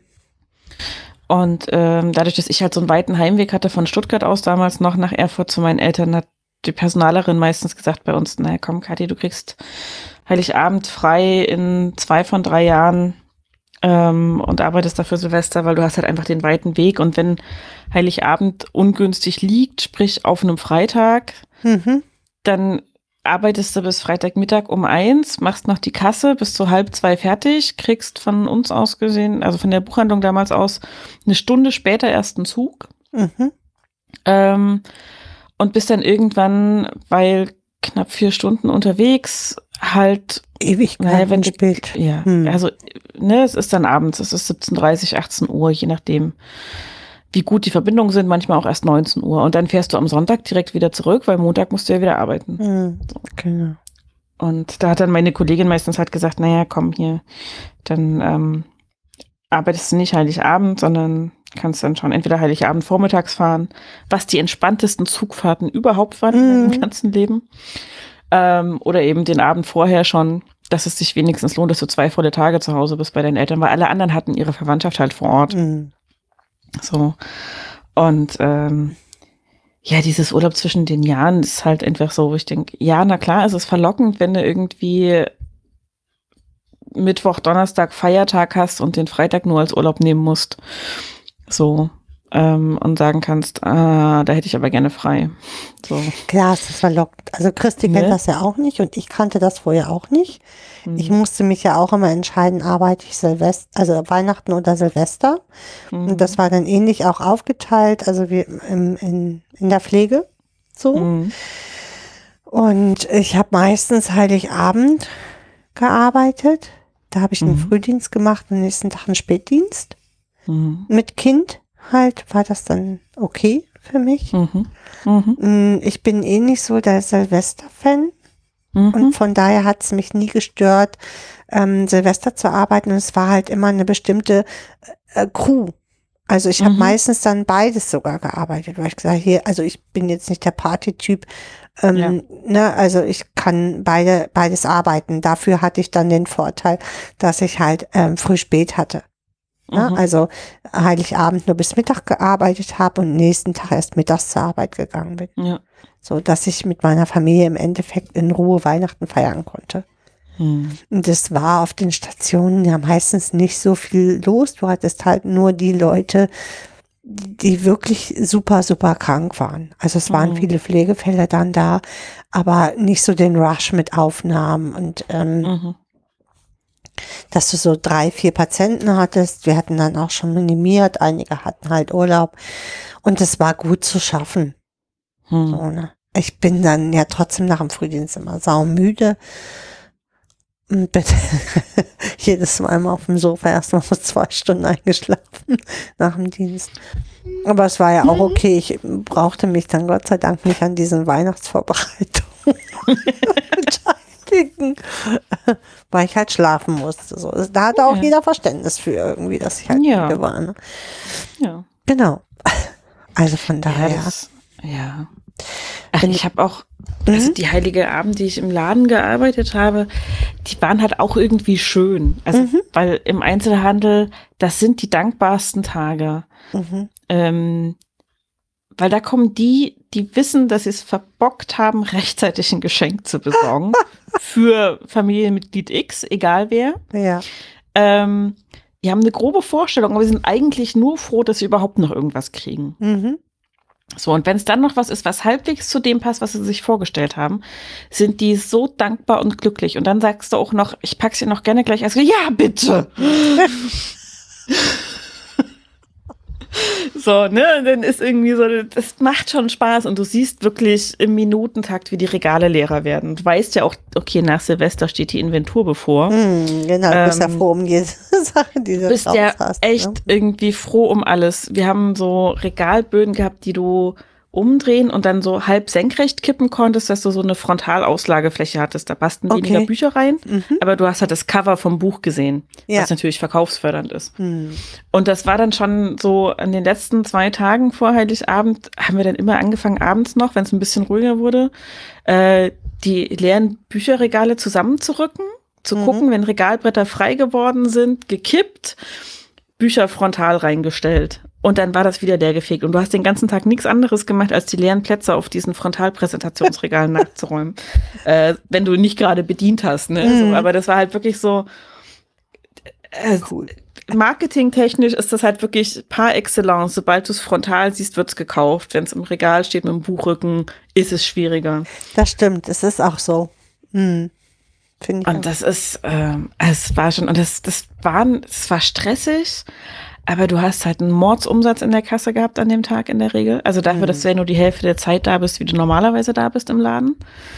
Ähm, und meine Chefin hat immer von einem legendären Weihnachten erzählt, das sie im Laden verbracht hat, ähm, wo die erst gedacht haben, die ersten anderthalb Stunden kam niemand. okay. So, und dann waren sie zu zweit, meine Chefin und ähm, die damals, ein, ich glaube, die einzige festangestellte Kollegin Vollzeit, plus ein Azubi. mhm. Und um neun hat der Laden aufgemacht. Und halb elf, Schlag halb elf, als hätten die sich alle abgesprochen, müssen die da reingestürmt sein, wie nichts Gutes. Also, Chefin hat immer erzählt so, und dann stand halt die eine Kollegin an der Kasse und hat nur noch abkassiert, der Azubi hat nur noch im Akkord eingepackt und ich stand in der Mitte dahinter, also weil es so, so, eine, so eine Insel in der Mitte des Ladens war, diese Kassentresen. Ähm, die Leute haben mir zugerufen, was sie suchen und ich habe nur noch gezeigt, ich konnte nichts anderes mehr machen. Ich, ich es war so voll, ich wäre aus diesem Kassenbereich nicht mehr rausgekommen. Okay. Ähm, und es ging, es war so viel, es ging nur noch mit Zurufen und Zeigen und so. Und die haben Cool.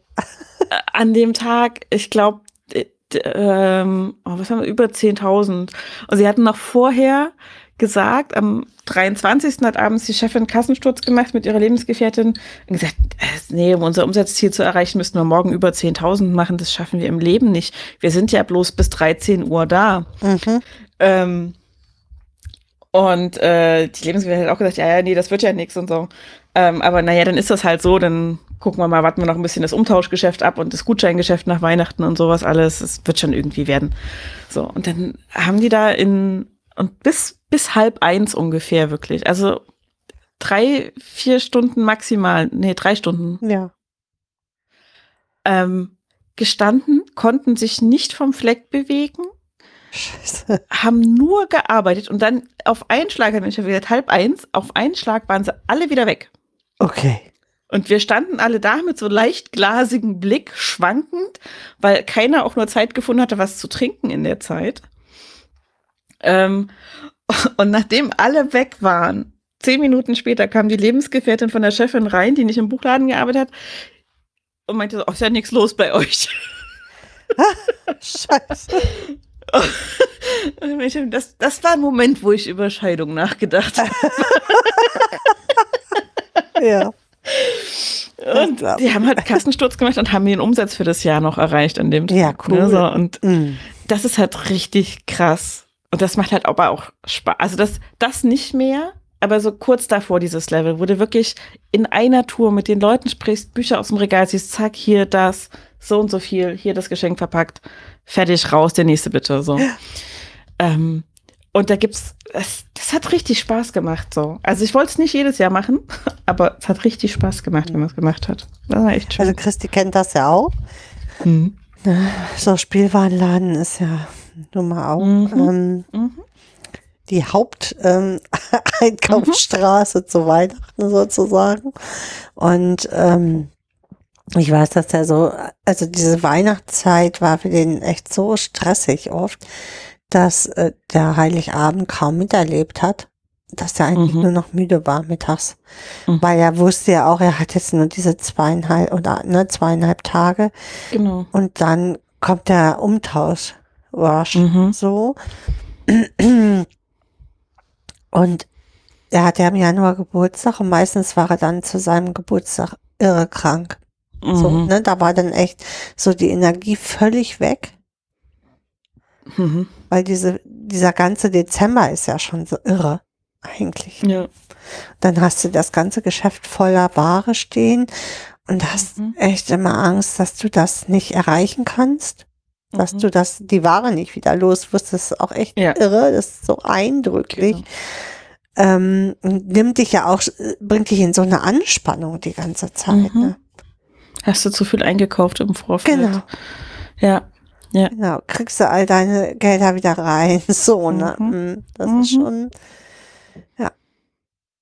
Ja, das ist tatsächlich, also es ist im Buchhandel, wir sind ja nochmal privilegiert, weil wir ja die Ware oft remittieren könnten, also zurückschicken ja, ähm, und zu, zu einem sehr großen Teil gut geschrieben bekommen, auch von den Verlagen.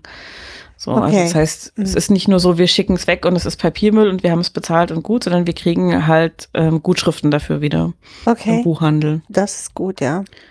Und das ist ja im Spielwarenhandel äh, nicht so, das ist im, im äh, Einzelhandel mit Klamotten und allem anderen auch nicht so. Also da musst du halt noch mal genauer gucken, habe ich zu viel eingekauft oder nicht.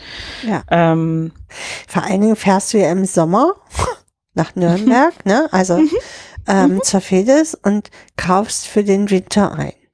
Und Mhm. musst also diesen Markt komplett im Voraus bestimmen. mhm. Und das ist schon äh, echt irre. Also ich war ein paar Mal Ja. mit und das ist schon irre, ne? Ähm, Puppenwagen, ja, wie viele Mhm. Puppenwagen kaufst du, ne? Kaufst du zwei, kaufst du drei, ja, wie viel müssen ge- gehen wohl so, ne? Mhm. Zu Weihnachten. Das ist schon, welche Babyborn nimmst du jetzt? Welche Mhm.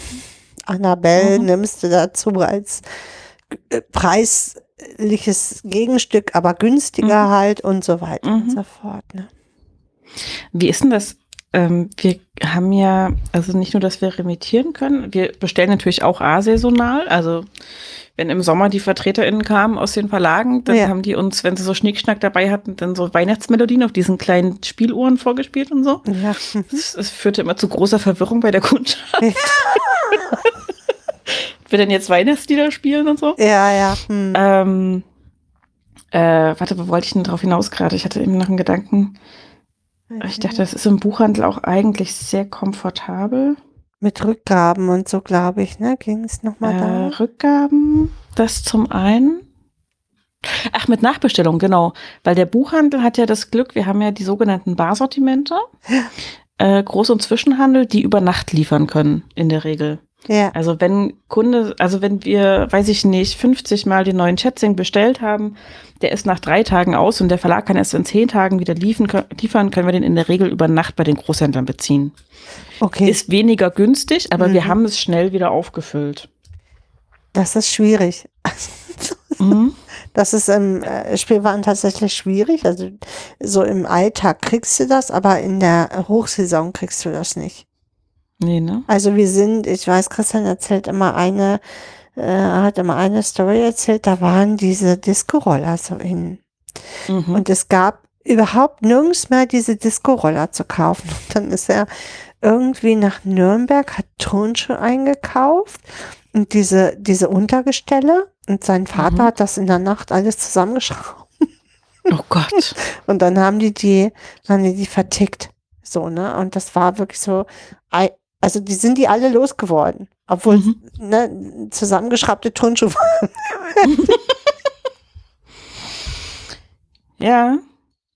Ja gut, das geht bei uns nicht. Also schnell mal den neuen Schätzing über Nacht selber tippen ist Ja, natürlich das schwierig. wird schwierig, ne? Also- Mhm. Hm, Es hat halt seine anderen Fallstricke dann irgendwie. Ähm, aber es ist, ja, es ist halt, also es ist, du musst ja dann nochmal anders die Einkäufe kalkulieren im Sommer. Ne? Wir, wir haben dann halt gesagt, der kommt im Oktober raus, der neue Schätzing, oder wer auch immer. ja, ja. Äh, Charlotte Roche oder was auch sonst äh, gerade aktuell war oder Erfolgsversprechen oder hast du gesagt, naja, im Oktober, das heißt, die Erst Ersteinkauf das und das. Ähm, Anfang Dezember nehmen wir mal noch mal so viele, weil wir glauben, wir haben das verkauft und wir wollen nicht so viel Lagerplatz hergeben zwischendurch, ähm, dass wir gleich von Anfang an so viele holen und so. Und wenn es dann nicht reicht, können wir immer noch über das Barsortiment nachbestellen. Ähm, aber wenn ich dann überlege, ich hätte im Juli, also Ju Mai, Juni, Juli waren bei uns so die Sommerreisen von den VertreterInnen, wenn die da waren von den Verlagen. Ja.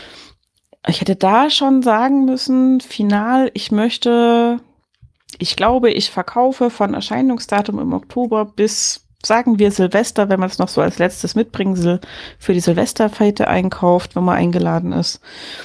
250 Exemplare. Mhm. Und dann hätte ich keine Chance, das nachzukorrigieren. Ja. Da hätte ich, glaube ich, echt ein Problem gehabt. Also so dieses, Also das ist wirklich, das hat Mhm. wirklich ganz viel mit Gefühl zu tun. Mhm. Entweder du hast zu wenig oder zu viel. Und du weißt ja auch Ja. nicht, geht dieser Artikel. Mhm. Mhm. Und es hat auch wirklich, also Einzelhandel, toi, toi, toi, ist ja dann auch noch mal ein bisschen weniger wettergebunden, wobei wir auch festgestellt haben, wenn du einen langen goldenen Herbst hast, geht das Weihnachtsgeschäft unfassbar spät los. So also wir haben teilweise, ja, also wir haben halt auch, also ich weiß, ich habe an dem 22. November bei einem Freund in Esslingen in T-Shirt und kurzer Hose auf der Terrasse gesessen, weil es einfach unfassbar warm war. Mhm. Und Wir haben den Grill angeschmissen. Ab 22. November, weißt du, wo sie dann anfangen, die Weihnachtsmärkte aufzubauen Ja. eigentlich. Und für die Weihnachtsmärkte ist das ja auch fatal, wenn das so warm ist, weil dann geht der Glühweinverkauf nicht und die Leute sind gar nicht so richtig in Weihnachtsshopping-Stimmung. Hm. Und die Läden trifft es nicht ganz so schlimm, habe ich immer den Eindruck. Aber wir haben es schon auch gemerkt, wenn das irgendwie zu lange herbstlich schön war, dann haben wir den, die ersten zwei Dezemberwochen, da hattest du einmal so diesen Peak von Nikolaus. Mhm. Aber die ersten zwei Dezemberwochen, wenn die nicht gut gelaufen sind, dann wurde es echt eng. Ne? Ja, du holst das- Und hast gedacht, so, Mm, oh. Genau, genau. Und dann bist du halt so unter, unter Druck und Anspannung. Mhm. Das ist unglaublich. Also gerade wenn die dir Laden gehört, ne? Genau, ja. Das ist also schon extrem. Also da bin ich auch froh, dass das Kapitel irgendwie beendet ist. Ja. Also es hat ja für alles andere auch Nachteile. Das war auch die Zeit, wo wir ähm, in den Sommerferien dann, oder eigentlich sind wir ja immer so im September gefahren, so wie jetzt auch, Mhm. nach Italien gefahren sind und ich äh, weiß nicht, wie oft wir äh, verfrüht wieder zurückkommen mussten, weil irgendein Mhm. Angestellter ausgefallen ist und wir dann leider mal wieder die Plönnen, waren wir drei Tage da, mussten wir zurückfahren, so, ne? Mhm. Und dann, und das zahlte ja auch keiner, weil du hast das Haus gebucht. und So, Ja. ne? Mhm. Das kriegst du ja nirgends wieder rein. Dein Urlaub ist mal gegessen. Ähm, so, wenn dir das Ding gehört. Ne? Mhm. Ja, das hat meine Chefin auch erzählt damals im Buchladen, dass das lange gedauert hat, bis sie wirklich mal so drei Wochen am Stück Sommerurlaub oder Herbsturlaub eher in ihrem Fall gemacht hat. Hm. Ähm, weil sie ist halt immer erst gefahren, wenn das Schulbuchgeschäft durch war im Mhm. September in Stuttgart. Und ähm, hat auch gesagt, das war halt, am Anfang ging das einfach nicht. Also sie hat den Laden gegründet mit einer äh, Freundin zusammen, die auch eigentlich Teilhaberin war, aber sich irgendwann hat ausbezahlen lassen und ausgestiegen ist aus dem Laden. Super. Ja. Und dann hatten sie mal Azubis und dann eben die eine Kollegin, die ewig da war. Ähm, sie war auch am Anfang nur Geschäftsführerin und dann hat sie den Laden halt eben mit der Kollegin da zusammen gekauft, mit der einen. Ähm, und sie hat auch, es hat ewig gedauert, bis sie mal so richtig und auch so entspannt in Urlaub fahren konnte. Ja. Und nicht nach zwei Tagen panisch im Laden angerufen hat, ob alles in Ordnung ist, weil sie nichts gehört hat. So, ne? Mhm. Und ähm, da habe ich auch gedacht, also das waren alles so Dinge, wo ich gedacht habe, sowas will ich mir eigentlich nicht ans Bein binden. Weil immer mal wieder so in meinem Umfeld, im Privaten, so die Aufgaben, und eigener Buchladen und so, willst du nicht mal und machst das doch so toll und es begeistert dich so. Also erstens bin ich betriebswirtschaftlich nicht fit genug dafür. Ähm, weil das einfach kein Teil meiner Ausbildung war, sondern das war, also die Ausbildung richtet sich sehr deutlich an angestellte Buchhandelnde Mhm. nicht an Eigenständige. Ähm, und, äh, dann gesagt, und dann bist du halt zuständig. Mhm. Immer und für alles. Ja. Dann zu lernen, abzuschalten. Und im Zweifelsfall hast du gerade abgeschaltet und dann kommt der Anruf, Land unter, zwei Kolleginnen krank, die dritte nur Teilzeit einsetzbar, weil Kind krank. Ja. Ähm, sie müssen trotzdem zurückkommen, so, ne? Ja, ja. Na, das Und- Problem ist so ein bisschen, es war ja der Laden von Christians Eltern Mhm. früher und er hat den mit seiner Schwester zusammen übernommen, aber im Endeffekt Mhm. haben seine Eltern natürlich im Hintergrund noch immer agiert. Und dann, Mhm. ähm, ja, dann ist immer so eine Verantwortung, es ist nochmal eine andere Verantwortung Mhm. da, ne? Also, äh, die ich auch gehasst habe, weil ich dann so gedacht habe, ja, Entschuldigung, aber hier, ne, deine Eltern sind da, die können jetzt auch mal die Woche noch abdecken, so. Mhm. Ähm, deine Schwester ist da, aber so. Und du brauchst jetzt aber, oder wir brauchen jetzt aber hier diese 14 Tage für uns. Und das ging dann immer nicht. Das, ich, ah, ja, ich fand das ähm, als Gattin sozusagen. Ich hatte ja mit dem Laden nicht viel zu tun. So, ich hatte Mhm. ja meinen eigenen Job. Echt Mhm. sehr anstrengend. Weil es Ja. halt immer nur um diesen Laden ging. Also ne, samstags wurde dann äh, Ware nachgefüllt, sonntags wurden Rechnungen geschrieben, so. Also wir hatten auch nie Wochenende. Ja. Ja, und das war, wurde halt so übernommen. Weil man das immer Mhm. so gemacht hat, wurde das auch immer Mhm. so übernommen. Mhm. Das, es blieb auch in der Woche oft keine Zeit. Aber für mich, mh, als, als, ja, als Teil davon, war halt auch keine Zeit. Weißt du? So. Mhm. Mhm. Und ich habe das ganz oft dann bemängelt, weil der Christi ja auch mit 40 Fieber und äh, einer fetten Angina zu seinem Geburtstag dann arbeiten gegangen ist. So, und ja. mal eben Laden streichen. Wo ich dann auch mit Laden streichen gegangen bin, wo wir eigentlich seinen Geburtstag feiern wollten, so gut wie eben es ging. Und er Mhm. dann aber Laden streichen musste, so, ne? Mhm. Also das Ja, war schon auch oft bitter, ne? Ja. Ja, es ist dann auch wirklich nicht schön, vor allem wenn es auch so aus der eigenen Familie kommt, wo man denkt, da müsste doch eigentlich ein bisschen mehr Verständnis dafür sein, zu sagen, so, aber andererseits ist natürlich auch, wenn man sagt selber, man hat das doch jahrelang so geschafft und gemacht, dann müssen das die Kinder doch auch können. Das ist Genau. immer ein bisschen tricky. Ja, ja, das ist immer Mhm. echt schwierig, wenn da so, so ein Familienunternehmen hinterhängt, so im Endeffekt, Mhm. ne? Genau. Und Christis Eltern hatten den Laden auch spät übernommen. Der Vater war da ganz lange einfach nur angestellt und dann sollte Mhm. der schließen, dann hat er den Laden übernommen. Da war er, glaube ich, auch schon 50 oder so. Mhm. Oder ne, so, also auch spät. Mhm. Genau. Ja. Aber das mit dem Krank, ich erinnere mich an ähm, Weihnachten, Silvester, Januar, Inventur 2016, 2017. Ähm, das war das erste Weihnachten mit Steffen. Aha. Wir sind nicht zu meinen Eltern gefahren, weil mein Papa 2016 auch 60 geworden ist. Und er hat am 18. Dezember Geburtstag. Mhm. Es gehört sich nicht, wie ich finde. Ja. Ähm, und hatte halt auch, es fiel auch, also der 18. war, glaube ich, ein Samstag. Mhm. Es fiel also günstig, deswegen hat er auch gesagt, er feiert auch an dem Tag und große Feier natürlich, weil 60. und ähm, großer Freundeskreis und alles. Und mein Bruder war gerade frisch Papa geworden im November und hat dann auch gesagt, er kommt dann auch mit dem Kleinen, mit dem Baby und seiner Freundin und so. Das wollten natürlich alle sehen und ich wollte das auch sehen. Und da ich gesagt, ich kann aber unmöglich nach dem Weihnachtsgeschäft, also ich habe einen Samstag frei im Weihnachtsgeschäft. Mhm. Ähm, ich habe darum gebeten, dass das dieser wird, damit ich äh, zu dem Geburtstag fange. Ich, sag, ich kann aber unmöglich, dies, wenn das der einzige freie Samstag ist, den ich habe und ich verbringe den schon bei euch und mit Feiern und es wird spät und ich fahre Sonntag wieder zurück und so.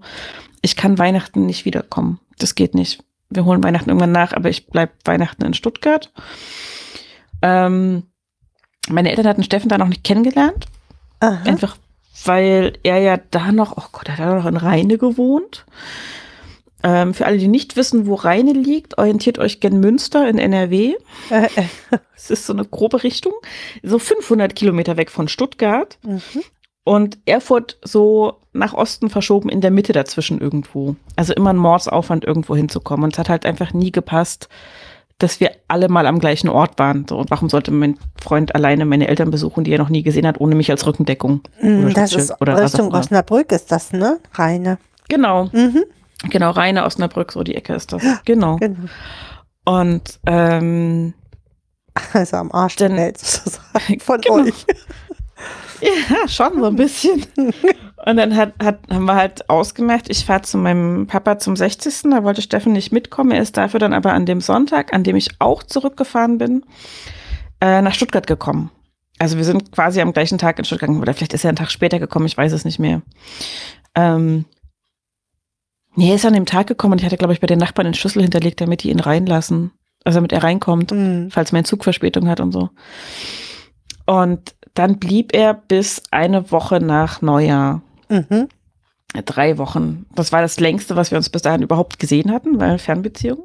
Mhm. Schön, ja. Ähm, aber es war, also ich war mega gestresst natürlich von der letzten Woche Weihnachtsgeschäft. Mhm. Aber es war total schön. Wir haben es uns Heiligabend schön gemacht. Wir haben es uns die Weihnachtsfeiertage schön gemacht. Ähm, es war mega kuschelig und schön und alles. Und es war ganz toll. Und es war super stressig. Und ich musste nach den Feiertagen wieder arbeiten. und ähm, musste Silvester arbeiten und bin krank geworden. Also richtig fette Erkältung und so richtig auch mit Fieber und allem drum und dran. Ähm, und ich wusste, die Inventur ist auch noch in der Zeit, in der Steffen da ist. Mhm. Das ist mal so. Das ist ja so irgendwas 24 sehr- Stunden arbeiten. Mhm. Ja, ja, ja. Es ist mal irgendwas zwischen dem 2. und dem 6. Januar gewesen. Also 6. Januar ist in Baden-Württemberg Feiertag. Mhm. Wir haben halt versucht, irgend- ist das, ne? Genau. Wir haben halt versucht, irgendwo an einen der Tage angegliedert, also entweder an den 1. Januar oder an den 6. Januar angegliedert oder einen Sonntag, der da drumrum liegt, den Inventurtag zu machen, Ja. weil da war der Laden halt zu, es ging nicht anders. Mhm. Genau.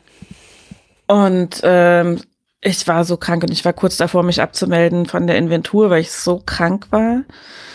Und dann rief mich meine liebste, beste Kollegin an, die mir die Heiligabende immer freigegeben hat und so. Und meinte, ähm, ihre Mutter ist gestorben und sie Oh, kann nicht zur Inventur. Oh. Mhm. Und der ging es schon ein bisschen länger schlecht. Ich hatte, ich habe die Mutter auch so lieb gehabt. Ich habe die auch getroffen. Also ich war halt wirklich enge mit der Kollegin. Ähm, und ähm, war Da bist auch. du dann äh, arbeiten gegangen. Und natürlich bin ich dann arbeiten gegangen, weil zwei Leute bei, nicht bei der Inventur geht halt auch gar nicht. nicht. Und äh, das, oh, das war so schlimm. Und Steffen war dann so traurig, weil er irgendwie auch irgendwie zu wenig von mir hatte, weil ich halt so lange Ja, weg klar. war, auch noch an dem Inventurtag. Und äh, da musste ich ihn noch zum Zug, also musste, ich wollte ihn natürlich zum Zug, beziehungsweise zum, doch zum Zug. Da hatten wir dann schon rausgefunden, dass der Zug manchmal günstiger ist als der Fernbus. Mhm. Ähm, und vor allem schneller. Ich glaube, ich bloß die Hälfte der Zeit gebraucht. Nein, nicht ganz, aber war deutlich schneller. Mhm. Also sechs statt neun Stunden Ja, oder ja, so. irgendwie so. Dieser Bus Ja, ja. ewig. Und ohne Umsteigen, also erst in Münster irgendwie in die Regionalbahn nach Rheine dann, aber ansonsten von Stuttgart bis Münster durchfahren Ja. halt. Und ähm, mit dem Bus musste er immer ein bis zweimal umsteigen und das war nicht schön. Und äh, oh, das war sehr, sehr anstrengend. Also das Weihnachten war super, super schön. Aber die Tage nach Silvester waren, glaube ich, die schlimmsten, die ich je durch. Ich bin auf dem Zahnfleisch gegangen und Mhm. Ich, Steffen hat es dann hinterher so leid getan, weil er hat dann, wir haben dann immer noch so Selfies gemacht, ne, so Abschiedsselfies und so. Äh, Anfangsphase unserer romantisch-kitschigen Beziehung, die bis heute anhält. ähm, und haben dann später mal die Fotos angeguckt und er hat gesagt, oh scheiße, siehst du da schlecht aus? Ich so, ja, ich war da sehr krank. Oh, du warst da ja richtig krank. Ich so, ich habe nur gefroren. Ich bin selbst in der heißen Badewanne nicht warm geworden. Mhm. Ich war halt krank. Und das habe ich nicht gewusst, dass du so schlimm krank warst. Ich so, ja, es fällt dir halt auch nicht auf, wenn du, wenn du es langsam siehst, ne? Also Ja. es ist halt so dieses ähm, Weihnachten noch gesund sein und dann baust du so langsam ab. Mhm. Und dann fällt das nicht mehr auf, wie scheiße du aussiehst, weil du krank bist im Zweifelsfall, weil du siehst denjenigen ja dann jeden Tag. So. Ja, und meistens siehst du ja eh schon völlig abgefragt aus, Mhm. weil du Genau. durch aus diesem langen Weihnachtsstress kommst Ja. und eh schon völlig runter bist mit allem, mit Schlafen Genau. und allem. So. Ah, alles furchtbar. Ah, Es war echt anstrengend. Ja, und das war, oh, das war echt heftig. Das sind auch so Sachen, die ich nicht vermisse unbedingt. Mhm. Also es ist so ein, so ein Stressfaktor, wo ich sage, also, hm, Also ich glaube, der Christi vermisst das auch nicht. Also es ist ihm schwer gefallen, den Laden zu schließen damals, hm, äh, weil er das auch gern gemacht hat. Wirklich Mhm. gern. Und ähm, aber die, all diese Sachen vermisst er nicht. Das hm, weiß ich. Also, weil das auch oft, das hat auch oft bei uns natürlich zu Streit geführt, so, ne, Mhm. weil ich das Gefühl hatte, ich musste sowieso jedes zweite Wochenende ja arbeiten. Die Mhm. anderen Wochenende war, war er dann auch nicht da. So, also, hm, ähm, an diesen Wochenenden, wo ich arbeiten musste, waren wir auch im Endeffekt immer ki- kindfrei. Also das, mhm, ähm, der Große war dann immer bei seinem Papa. hm, Ja, und aber ich hatte nichts von ihm, weil dann, ja, Ja. wenn du halt so sieben Tage durchrockst Mhm. und dann ja Mhm. ne, nicht nur sieben Tage, sondern im Endeffekt durchgehend Ja. arbeitest, dann ja, ist die Energie auch null, Ah, irgendwie was zu völlig machen. weg. So. Ja. Ja, reicht noch für Essen und Essen machen vielleicht und dann. Ja, oder auch schon. mal essen gehen, so, ne? Ja. Aber dann, dann ist auch rum, so, ne? Mhm. Und dann bist du nur noch kaputt und es tut einem halt auch also ich, ich weiß ja, wie leid es einem selber tut, wenn man derjenige ist, der so kaputt ist und die Zeit nicht hat, weil Arbeit und so und man sich die ganze Zeit denkt, es muss doch eigentlich besser möglich sein, so eine Work-Life-Balance hinzukriegen und Mhm. ähm, eben auch für, für die Menschen im Privatleben Zeit zu finden und nicht nur für die, von denen man dann Geld kassiert für die Bücher oder die Spielweine oder was auch immer. Mhm. Ähm, das tat mir halt auch immer leid. Ich weiß auch, ja, und dann, hm, und gerade als wir noch Fernbeziehungen halt geführt haben, auch so dieses, ähm, wenn ich dann doch an den Samstagen arbeiten musste oder so, ne? Und dann saß er bei mir zu Hause und ja, konnte sich den Fernseher anmachen und was zu essen machen und so und hatte auch einen Schlüssel, hätte auch die Wohnung verlassen können, aber es ist ja nicht so sein Naturell. Ähm, aber er hat halt verlassen? nichts von mir Mhm. gehabt. So, und dann bin ich wieder da, nachdem ich irgendwie von Hattet ihr immer Halb- so voll Samstag oder einen halben? einem halben Samstag, also Mhm, wir hatten immer genau. von 9 bis 14 Uhr geöffnet Ja. und du hast halt eine halbe Stunde eher angefangen und eine halbe Stunde später äh, aufgehört wegen ja Vorbereitung und, und so. Abschließen und Mhm. Kasse, genau. Ähm, und dann halt noch eine Stunde Fahrt Ja. nach Hause, also hin zur Arbeit und wieder zurück von der Arbeit und so. Super. Und auch wenn es nur ein halber Tag war im Vergleich zu den, zu den Wochentagen, du bist halt einfach auch durch. Mhm. So, Klar, weil du hast ja auch zusätzlich die Woche in den Knochen schon. Genau, ne, so. genau. Hast ja schon fünf Tage hinter dir. Also das ist so Richtig. der Abschluss eigentlich so Mhm. ist. So, wenn du jetzt so Montag bis Freitag arbeitest, merkst du ja auch so, oh, Freitag äh, bin ich auch echt so, dass ich oft nur einen Mhm. halben Tag mache und mir das auch dafür arbeite ich die Woche lieber mehr, Mhm. weil Mhm. ich brauche diesen halben Tag auch. So, ne? Ja. Also wir haben ja nur bis zwölf auf. Und ich lege mir da auch echt keine, möglichst keine Termine an dem Freitag, weil ich das auch echt für mich brauche. Es ist auch eigentlich echt gut. Also ich bin auch ein großer Fan von der Vier-Tage-Woche. Ich finde, das sollte als Vollzeit durchgehen. Bräuchte nur drei dafür. Vollen Lohnausgleich versteht sich. Ja, also ich finde tatsächlich nach heutigen Lebensmodellen und ähm, ähm, und auch wie die Wirtschaft sich entwickelt hat im Moment, ist diese 40-Stunden-Woche eigentlich nicht mehr zeitgemäß. Ja, In vielerlei Hinsicht. das stimmt. und wir, wir haben in Dänemark ja tatsächlich nur 37. mhm. Ne? Also dafür arbeiten aber ganz wenige nur halb, also ganz wenige Teilzeit. Das machen fast Mhm. alle immer diese 37 Stunden. Mhm.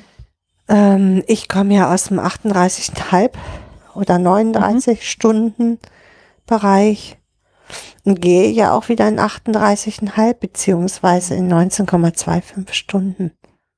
Also Mhm. für mich ist ja jetzt wirklich Schluss. Tatsache. Mhm. Ich habe heute eine lustige Mail gekriegt, einen lustigen Brief, weil ich Mhm. bin ja gerade krankgeschrieben Mhm. ähm, und zwar über, über die, die Kündigungsfrist hinaus. Okay. Und kriegte heute einen Brief, dass ich meinen Urlaub jetzt noch zu nehmen habe, der noch offen ist. Und, naja, das muss ich morgen klären, so, Mhm. weil ich bin bis zum 14. Oktober krankgeschrieben. Tatsache. Und ähm, ja, also da, äh, ich habe bis zum, zum 30. Ok- äh, September, glaube ich, gekündigt oder 31, ich weiß Mhm. äh, zum Ende des Monats. Also da ist einfach keine Zeit, wo ich Urlaub nehmen könnte, weil ich bin jetzt sechs Wochen krankgeschrieben, so, ne? Mhm. Weil auch ich bin ja hier so schön gestürzt im Urlaub und Mhm. konnte hier gar nicht laufen, weil ich ähm, so ein dickes Knie hatte. Mm, Also da war so ein Hämatom drin. Mhm. Also so, dass wir hier ganz wenig lange Touren gemacht haben, weil ich Mhm. ich nicht konnte. Ähm, und jetzt auch immer noch mit so einer Stütze, also mit so einer Kniebandage laufe.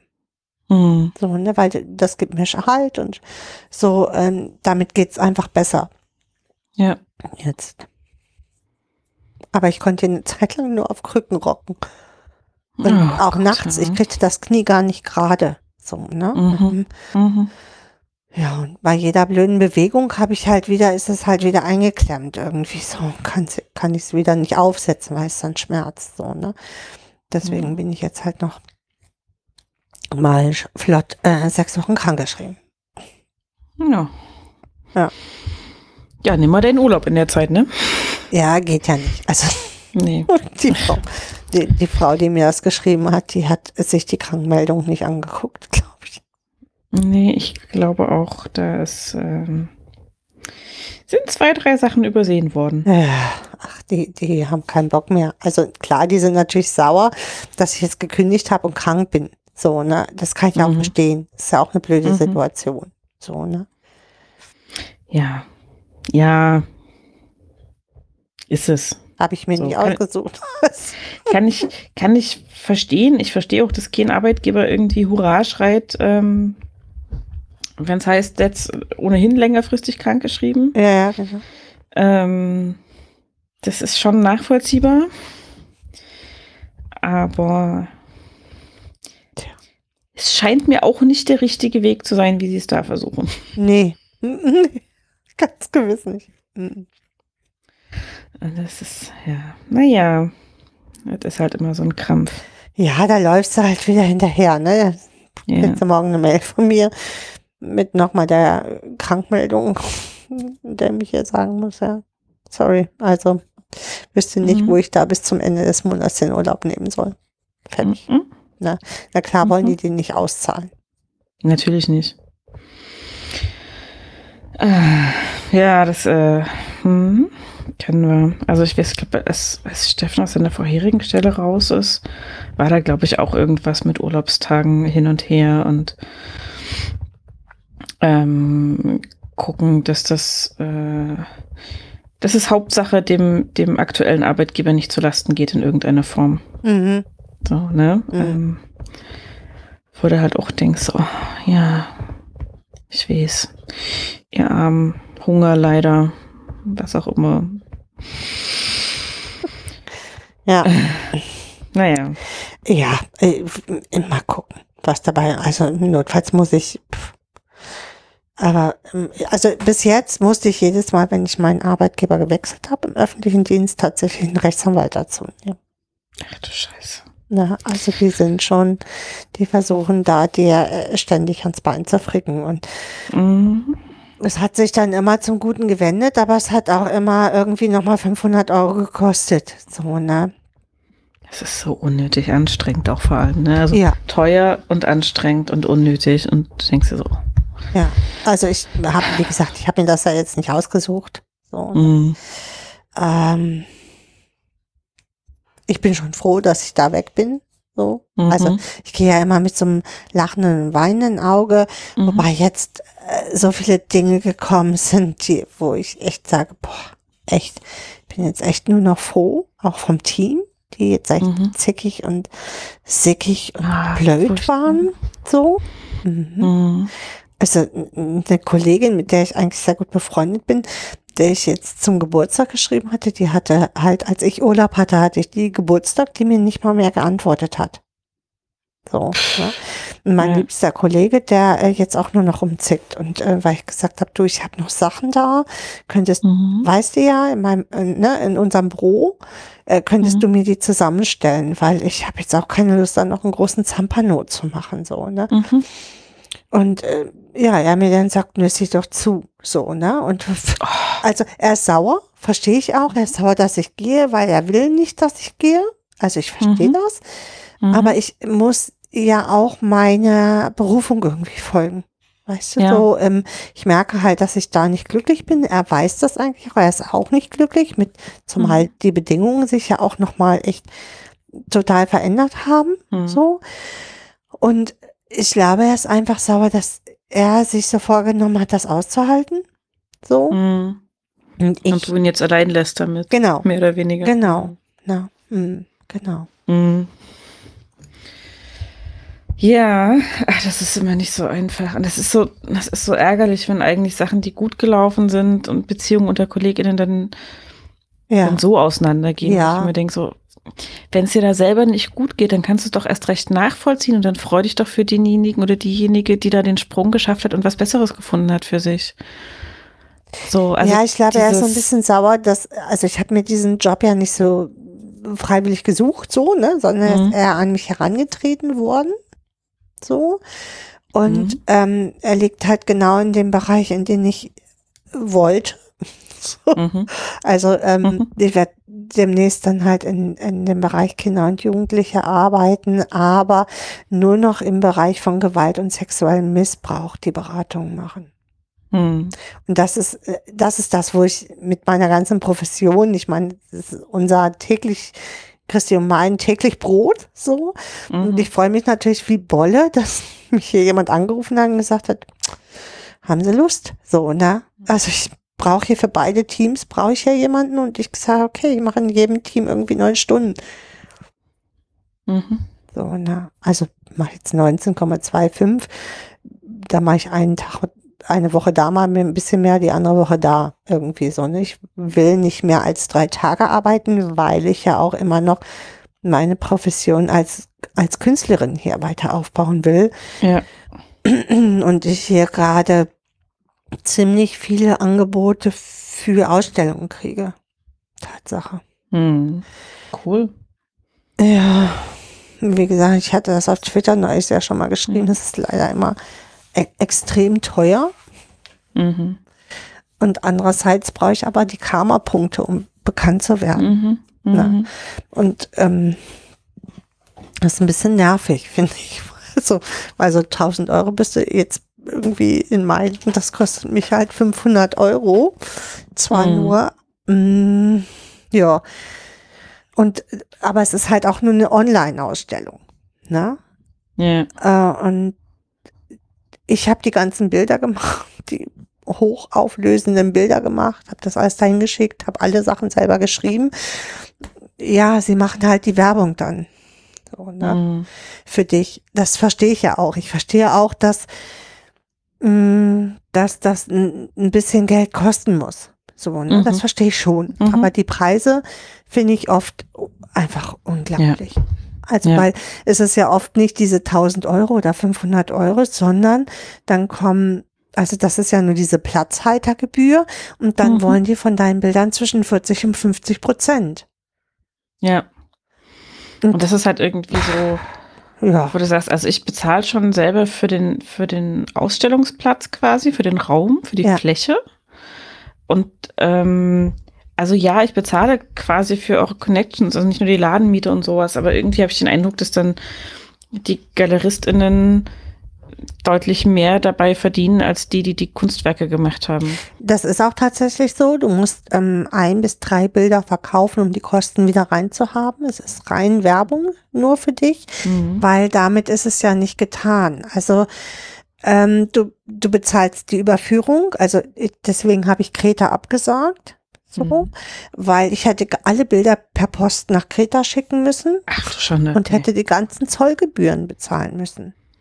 Ach du Schreck. So. Und äh, es werden auf jeden Fall Zollgebühren angefallen, so, ne? Mhm. Und ich hätte das, den ganzen Rücktransport auch wieder noch finanzieren Mhm. müssen. Und dann wäre ich irgendwie bei dreieinhalbtausend Euro gewesen. Und ja, also so viel Bilder kann ich gar nicht verkaufen. Ja. Ja. Ach du Schande. Nee. Oh Gott. Ja. Die nächste Ausstellung ist hier in Dänemark dann. Die ist nicht so teuer. Mhm. Es ist äh, im Kunstforum. Äh, da weiß ich aber nicht mal, da habe ich jetzt einen Platz gebucht, da weiß ich aber noch nicht mal, ob die alle Bilder annehmen. Da muss ich die Bilder hinbringen. Es ist direkt von meinem, von meinem Urlaub. Jetzt, Mhm. ähm, also da muss ich anderthalb Stunden fahren, da muss ich die Bilder dahin Mhm. bringen. Dann gehen diese Bilder durch eine Zensur. Die werden von Zensoren angeguckt. Und nur die Bilder, die durch die Zensoren gehen, werden ausgestellt. Und ich habe aber, ne, jetzt habe ich nur irgendwie 80 Euro bezahlt dafür. Mhm. Ähm, ja, und wenn dann Bilder verkauft werden, dann nehmen die, glaube ich, nur 10% oder 15%, aber immerhin so, ne? Mhm. Aber ich habe Mhm. halt das Problem, dass ich meine Bilder natürlich auch wieder abholen muss. Und eigentlich ist dieser Abholpunkt an dem 26. Also, wo ich halt schon in nach Italien fahre, eigentlich. So. Und jetzt bin ich gerade mit diesen Menschen am Reden, ob ich die denn auch später abholen kann. So. jetzt hat mir eine angeboten, ja, sie muss das ausmessen, weil mein eines Bild ist ja 1,50 mal ein Meter. Ähm, ob sie das in ihr Auto kriegt, dann kann ich es bei ihr persönlich dann Mhm. wieder abholen. Also das ist schon Mhm. total nett, weil die haben, Ja. ne, ich hatte das überlesen, dass man das, oder die haben mir dann geschrieben, sie müssen die Werke wieder am 26. abholen. Das, Hm. ja, kann ich halt Mhm. nicht. Also Nee. sie können die nicht lagern. Mhm. Ja, aber das ist halt auch, sind im Endeffekt zwei Touren, anderthalb Stunden, die Bilder dahin, dann sind die zwar vom 2. Oktober bis zum Ende Oktober da in der Ausstellung und ich weiß halt noch überhaupt nicht, wie diese Zensuren, Zensoren drauf sind und ähm, Mhm. ja, was die so zu meinen Bildern sagen. So, ne? Mhm. Du bist halt ständig auf dem Prüfstand. So, ne? Ja, es ist schon hart auch, ja. Es ist stressig und es kostet Zeit, Energie, Nerven, Geld. Genau. Ah, ja, Künst, Künstlerin sein muss man sich leisten können in jeder Hinsicht irgendwie. Wa? Naja, Also es ist wenn ich- irgendwie. wenn ich irgendwie mal einen Durchbruch hätte, so wäre es ja, Mhm. wäre es ja, also, aber nur so geht es anscheinend. Ne? Also ich habe jetzt, bin ja viel auf Instagram und habe jetzt auch, ähm, ich weiß nicht, glaube ich, in den letzten zwei Monaten über 1000 Follower aufgebaut. Das ist, das, da geht ja auch immer Zeit rein. Mhm. Ne? Mhm. Also dieses Pflegen, äh, die anderen Künstler, mit denen ich da im Austausch bin und so, das frisst Ja. einfach unendlich Zeit. Diese, diese Akquise und dieses auf sich auf. Hallo, ich bin doch eine super Künstlerin. Hallo. Das ist ja auch so Genau. überhaupt nicht in meinem Wesen eigentlich. Ja. Mhm. Ne? Mhm. Und ich muss hier ständig über meine eigenen Grenzen eigentlich. Das ist schon anstrengend. Auch. Das ist es auch. Also es ist schon, ähm, schon sehr hart. Ich habe einen Bekannten, der Kinderbuchautor ist in Köln. Mhm. Ähm, und der sagt immer, also der arbeitet sehr eng mit einem Illustrator zusammen. Die haben ganz viele Buchprojekte zusammen gemacht. Ähm, und er kennt halt auch, weil in Köln eine relativ große Szene auch ist an Mhm. Kinderbuchschaffenden in jeder Hinsicht. Ähm, einige Leute. Und er sagt halt auch immer so, also mit dem Schreiben hat er sich eigentlich das Beste rausgepickt. Ähm, weil er hat kein Problem damit, auch so, ja, so Brotjobs anzunehmen. Also so diese Erstlesebücher, wo du nicht groß drüber nachdenken musst. Ne? Also klar wird da geguckt, dass du den richtigen Wortschatz triffst und die Wortlänge und hast du nicht gesehen, dass es passt für die jeweilige Lesestufe. Aber inhaltlich musst du jetzt bei den, also es gibt ein paar sehr schöne in dem Bereich. Ich will gar nicht sagen, dass die alle schlecht sind, Mhm. aber sie sind sehr austauschbar oft. Genau. Mhm. So. Das sind so wie diese Conny-Bücher. Genau. Ja. So. Und er schreibt halt eigentlich, also wenn er, wenn er seine Lieblingsprojekte umsetzt, ähm, sind das halt keine Erstlesebücher, sondern Mhm. wirklich witzige, coole Geschichten, äh, meistens mit so einem gewissen Comic-Anteil, dadurch, dass er eben mit dem Illustrator zusammenarbeitet. Und er sagt halt, und ich habe den besseren Part, weil ich kann halt überall schreiben. Seit Ja. es Laptops gibt, ähm, ist es noch mal einfacher, weil ich Mhm. nicht mehr abtippen muss hinterher. Genau. Ähm, ich nehme den Laptop mit, ich fahre auf Lesereise, ich kann im Zug dahin schreiben, ich kann abends im Hotel schreiben, ich kann auf der Rückfahrt im Zug schreiben, ich kann überall schreiben. Ich kann, wenn ich zu Hause nicht mehr schreiben will und keine Lust habe, mich ins Café setzen mit dem Laptop und da schreiben. Ja, genau. Das, Und er sagt und ja, das geht mit Kunst äh, meistens nicht so gut. ähm, je nachdem, also ähm, wenn ich jetzt auf Papier male, geht das ja. Mhm. Also dann kann ich mich hier auch irgendwo draußen hinsetzen und malen oder abschalten. Im Zug mh, finde ich schwierig. Also ich, ich fahre Mhm. auch keinen Zug. So, das ist Mhm. mir einfach, ich mag mh, diesen Geruch nicht, der auf diesen Zügen ist. So, ich kann das Mhm. so. Mhm. Mhm. Ähm, das ist überhaupt nicht meins. Also egal welche Strecken ich mache, ich mache die mit meinem Auto. Mhm. Also kann ich da schon mal nicht malen. Ähm, Mhm. Aber ja, ich fange jetzt so an, draußen zu malen. So, wenn ich jetzt laufen bin, aber dann bin ich ja eh schon in der Entspannung. Ja. Ne? Und ich, Ja. ja. ich brauche auch mal so ein bisschen hm, so meine Routine dann. So Mhm. blöd, wie sich Mhm. das anhört, einfach um reinzukommen, dann gar nicht Mhm. mehr, aber um so ein Gefühl für das Bild zu entwickeln. Also ich Mhm. habe ja selten, also dass ich so konstruiere. Also Mhm. ich habe auch solche Bilder, wo ich ähm, vorher Vorskizzen gemacht habe und so, um das Mhm. dann umzusetzen. Ähm, Gerade dieses letzte Bild mit diesen, ich weiß nicht, ob du das kennst, dieses I Love Myself ja. mit diesen Ja. ganz vielen Figuren drin. Mhm. Da habe ich hier schon ähm, ja die Vorskizzen gemacht von dieser Frau im Endeffekt, von der Mhm. Hauptfigur. Ähm, äh, die Geister sind ja im Endeffekt entstanden. Also die hatte ich Ja. zwar im Kopf, aber äh, die sind einfach in dieser Auseinandersetzung mit der Leinwand entstanden. Mhm. Und so geht es mir ja ganz oft, dass so ein, so ein, so ein Bild entwickelt bei mir immer so Eigendynamik. Also Mhm. ich habe eine Idee, aber da habe ich die Farben und auch das Gefühl dazu. Und dann entwickelt es sich eigentlich auf der Leinwand oder auf dem ähm, Papier, wie das letzte, was ich jetzt gemacht habe, mit dieser Erstarrung. So, da, dieser Kopf hat sich plötzlich entwickelt da drin, in diesem Dunklen. So. Also der war erst gar nicht so geplant. Mhm. Ne? Und dann habe ich, Mhm. äh, hab ich gesehen, boah, das eigentlich guckt dich da dieser Mensch an, der erstarrt ist. So. Und Ja. dann habe ich den rausgemalt, also raus, rausgearbeitet aus mit Kreide dann erst. Mhm.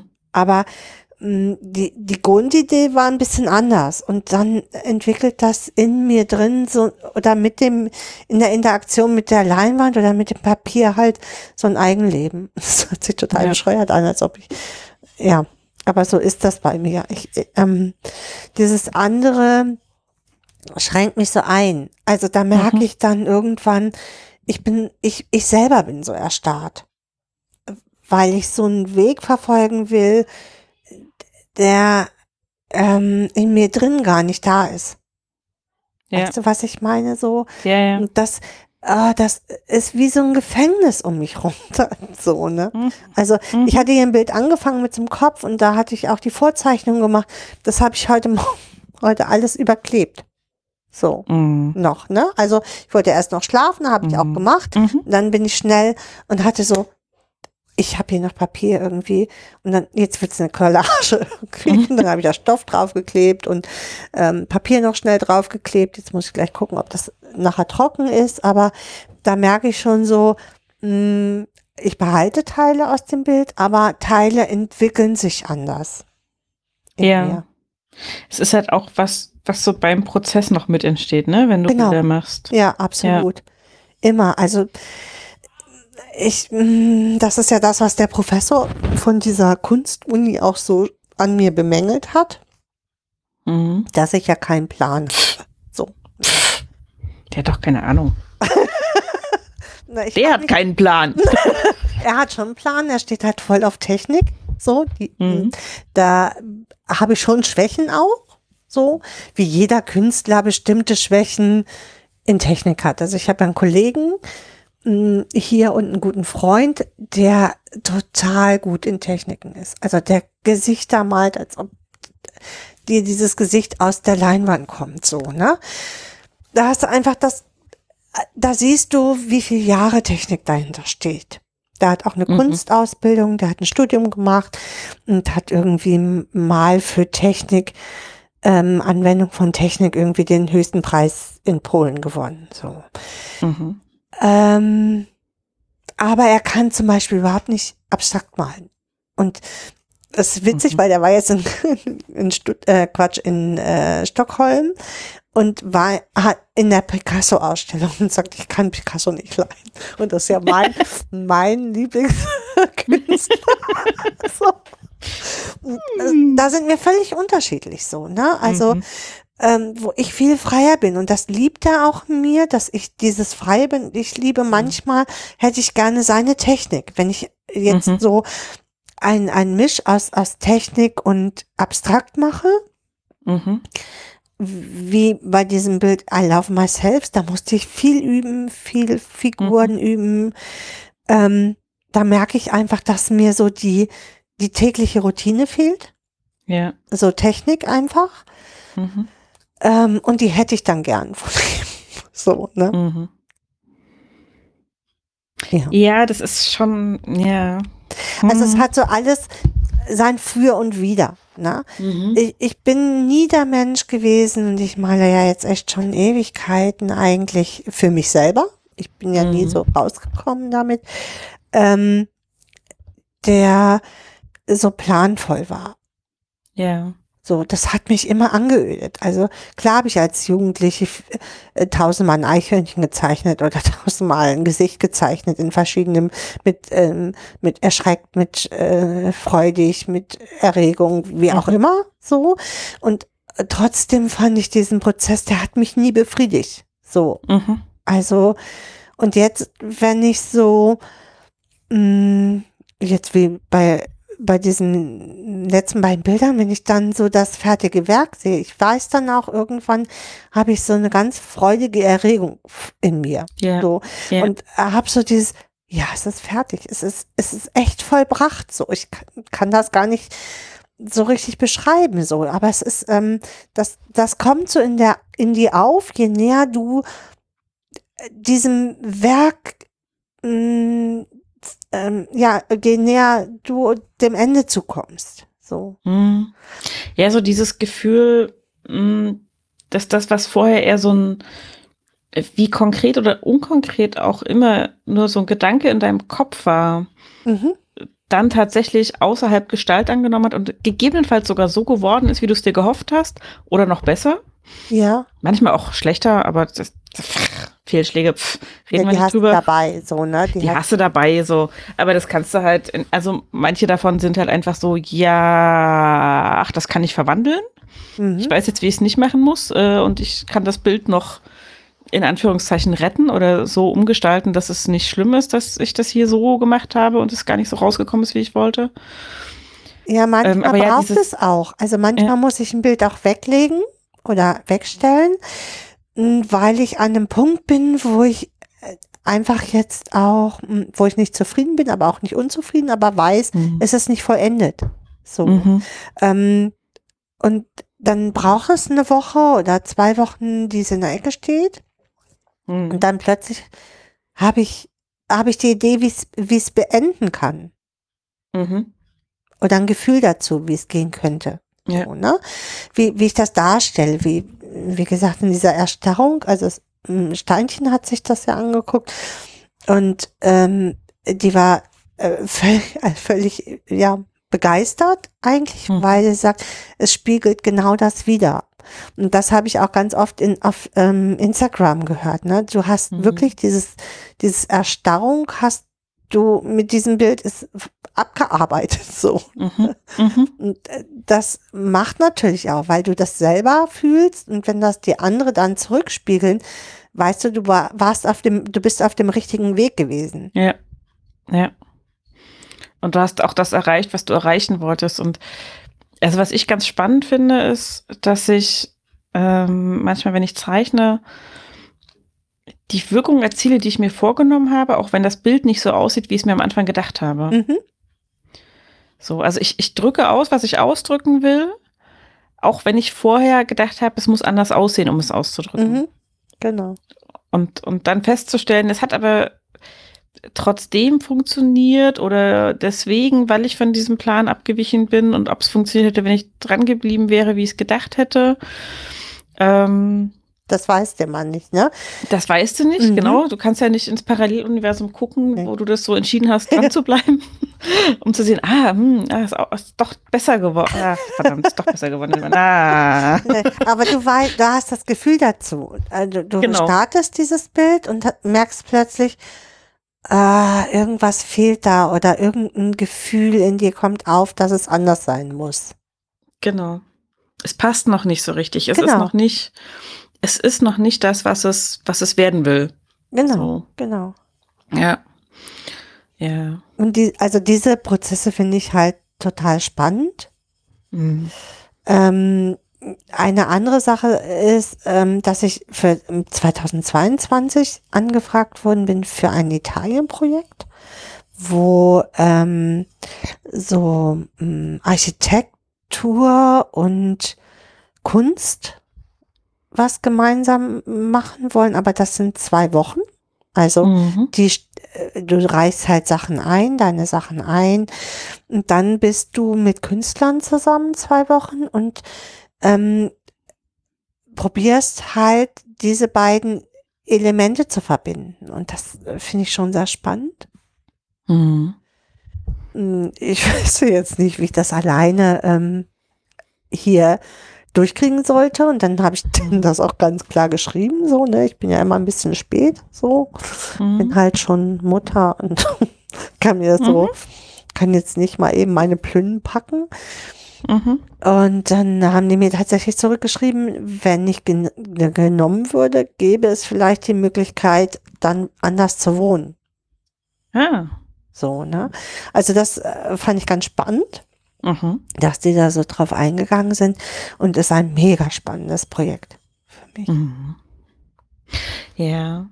Also es klingt mega spannend und ich finde das, was du gerade gesagt hast mit dem anders wohnen und du bist halt nicht mehr so jung und so, ähm, fällt mir gerade wieder ein, ich bin ja immer noch mit so ein paar Literaturkreisen verbandelt, lose über Social Networks. Weil ich da ja früher in Schreibwerkstätten und sowas aktiv war. Und ähm, da hat letztens jemand einen sehr guten Artikel geschrieben, also ein kurzes Essay, ich weiß es gar nicht mehr in welchem Zusammenhang, wo sie sich auch darüber ausgelassen hat, dass diese StadtschreiberInnenstellen oder Preise oder ne, immer mit Präsenz einhergehen. Mhm. So, also es kann sich aus ganz Deutschland drauf beworben werden, Stadtschreiber in, in Ranis in Thüringen zu sein. Das Super. ist so eine, weiß ich nicht, 2000 Seelenstadt, glaube ich. Ich Mhm. bin mir gerade nicht sicher. Da war unsere Schreibwerkstatt früher mal. Es ist total schön. Die haben eine tolle Burg, äh, in der das auch stattfindet. Und da ist auch die Stadtschreiberinnenwohnung, äh, teil- also beziehungsweise kannst du da auch wohnen in dieser Burg. Ähm, als Kulturförderung. Ich glaube, die Stadtschreiberwohnung ist nochmal woanders ähm, in der Stadt. Aber du musst halt so und so viele Wochen im Jahr anwesend sein, wenn du dieses Stadtschreiben-Stipendium bekommst. Mhm. So. Und die hat auch gesagt, wer glaubt ihr denn, wer schreibt? Nur junge 20-Jährige, die keine Verpflichtungen haben, Ja. keine Kinder, keine schulpflichtigen Kinder. Ich kann nicht einfach, ich bin Mitte 30, ich kann nicht einfach mal für ein paar Wochen weg. Ich will auch nicht für ein paar Wochen Mhm. weg. Mhm. Selbst wenn es die Option gäbe, mein Kind für die Zeit umzuschulen. Das Ja. bedeutet für mein Kind Stress, es Ja. bedeutet für mich Stress. Diese äh, Wohnungen für Stadtschreibende sind ähm, in der Regel halt für eine Person ja, ausgelegt. Genau. Mhm. Also das ist, auch, das ist doch keine Literaturförderung, das ist wieder ähm, Ausgrenzung von Leuten, Bestimmten. Leuten. Genau. Ja, das fördert wieder nur eine bestimmte Art von Mhm. Literatur, weil natürlich Menschen, die noch keine Familie haben, ganz anders schreiben. Also Mhm. keine eigenen Kinder haben. So Familie hat ja jeder irgendwie so ein Stück weit. Aber natürlich schreiben die anders, wenn die Anfang 20 sind und keine Na Kinder klar. haben, als ich mit Ende 30, Mitte Ende 30 und zwei Kinder oder was auch immer, schon Pflegefall von den Eltern zu Hause oder so. Das ist halt, klar gibt's das alles vielleicht auch bei den Anfang 20-Jährigen, so, aber es ist eher die Ausnahme, so, und die Wahrscheinlichkeit, dass du da jemanden triffst, ähm, der all das noch nicht hat, Mhm. ist halt deutlich höher, so, ne? Ja, also, weil das sind halt auch die Leute, die sich drauf bewerben, die die Zeit haben, sich auf solche Stipendien klar. äh, und Stellen zu bewerben. Genau, genau. Also ganz junge Leute, das ist ja auch gewünscht. So, Mhm. ne? Genau. Das heißt ja immer so Nachwuchsförderung, aber wo beginnt denn die Nachwuchsförderung? Also bei, Mhm. Bei ich mich auch. 18,5 oder, ähm, ne? Also ich bin ja trotzdem Nachwuchs. Also Ja. auch wenn ich vielleicht nicht mehr so lange aktiv sein kann, so, Mhm. weil meine Lebenszeit auch begrenzt ist. Deswegen bin ich trotzdem eine aufkommende Künstlerin, so, ne? Und ich, Das, genau. es ist witzig, weil ich werde auch immer eingeladen und dann, dann stolpern die Leute so, ne? Also, weil es steht ja nicht dran, wie alt ich bin. Oder, ach so, sie sind eine Frau. So, ne? Also, ja, immer noch bei diesem Harriet Burton Film, äh, Ja. Buch, ne? Ja. Ähm, und dadurch, dass ich jetzt auch selber in dieser Kunstszene bin, sind es doch Mhm. immer noch vermehrt Männer, die gefördert werden. Mhm. Klar, weil bei den Männern ja auch, also auch das hat mit klassischer Rollenverteilung und Care-Arbeit zu tun. Ne? So, das ist halt oft immer noch so, dass die Männer sich äh, nicht drum kümmern müssen, wie die Familie weiter funktioniert. ähm, wenn sie zu irgendwelchen Events fahren und Genau. zu irgendwelchen Workshops, die sechs Wochen über den Sommer dauern und sonstiges. Ja. Äh, weil das ist ja nicht ihre Aufgabe. So. Das wird halt auch nicht mitgedacht von denjenigen, die diese Sachen erstellen, planen, konzipieren, etc. Und ich finde das auch echt anstrengend. Und auch dieses, genau, dieses Nachwuchsding, wo ich halt auch denke, so, also, ähm, es geht doch um den, dass man darum, dass man Nachwuchs in dem Bereich ist, den ihr da gerade Genau. fördern wollt.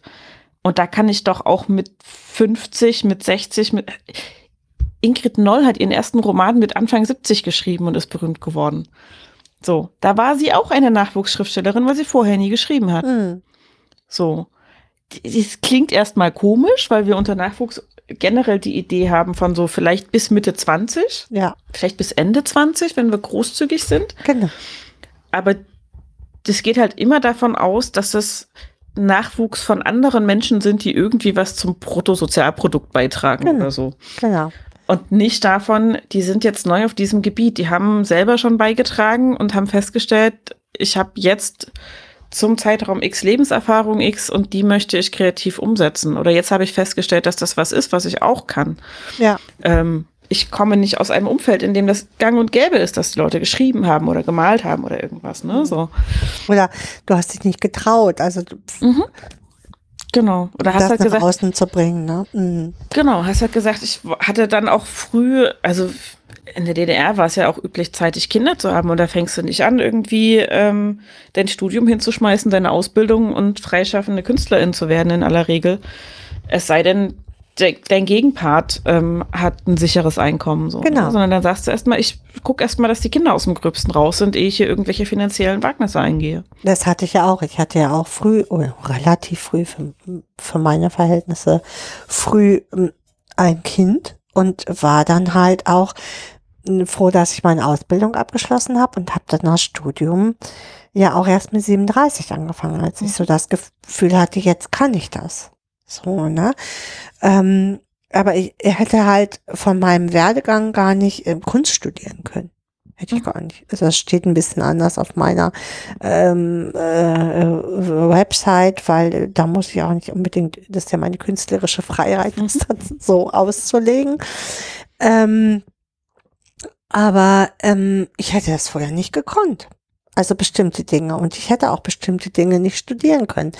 Weil ich kam halt aus der Pflege und habe dann ja nochmal aufgetoppt, also mit Mhm. einer Weiterbildung, um überhaupt studieren zu können.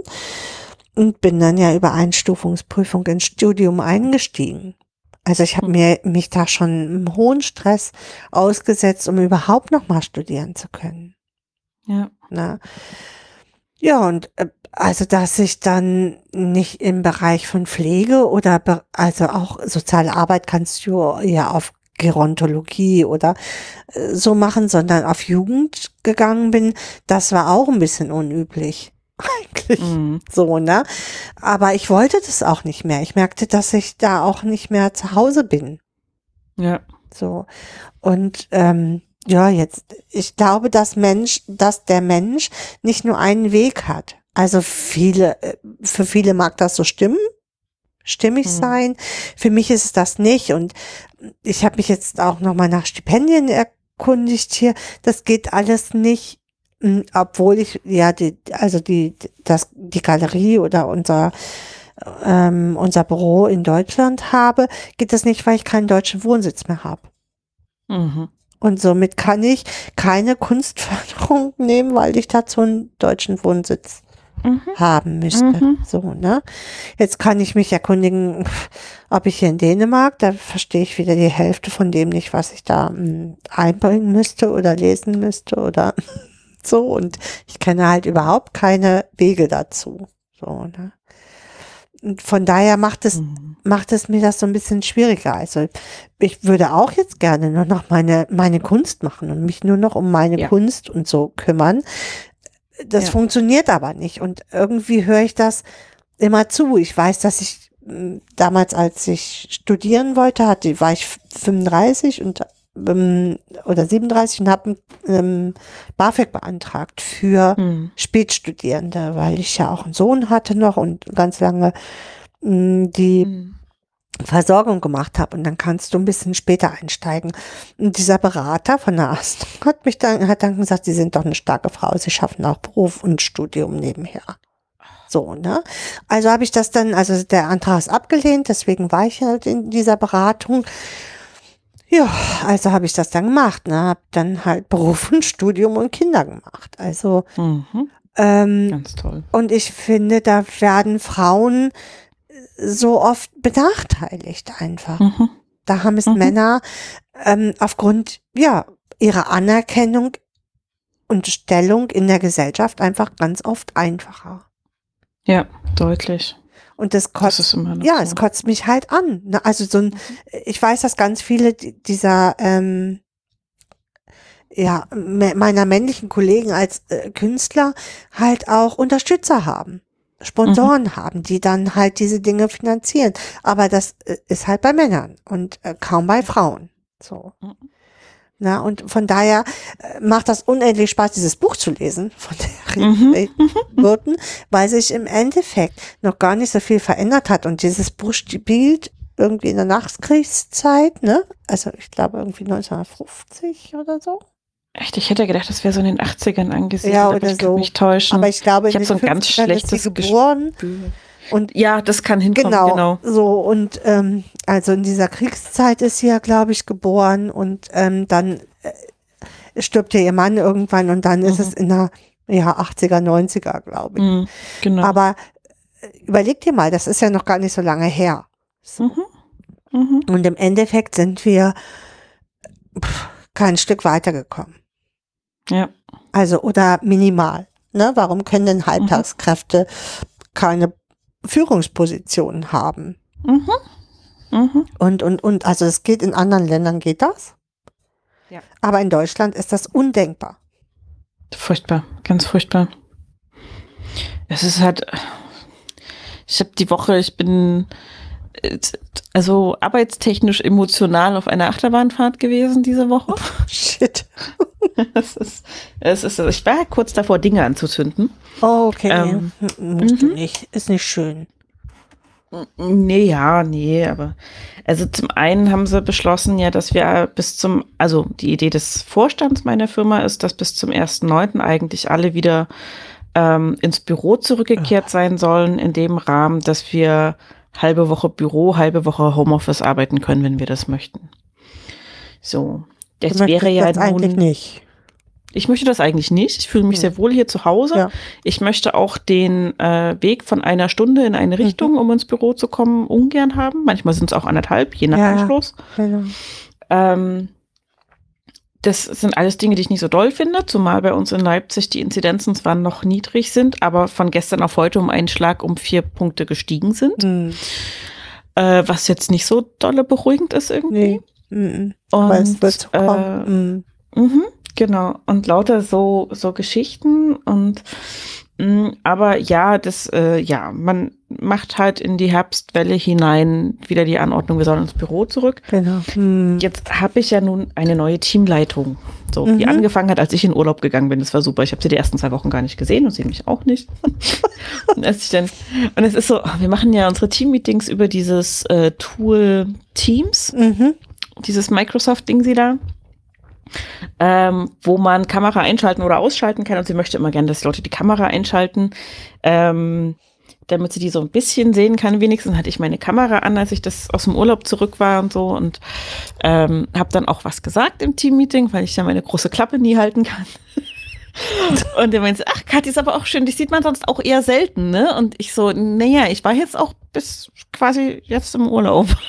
Kannst mich noch gar nicht so viel gesehen haben, ist aber okay.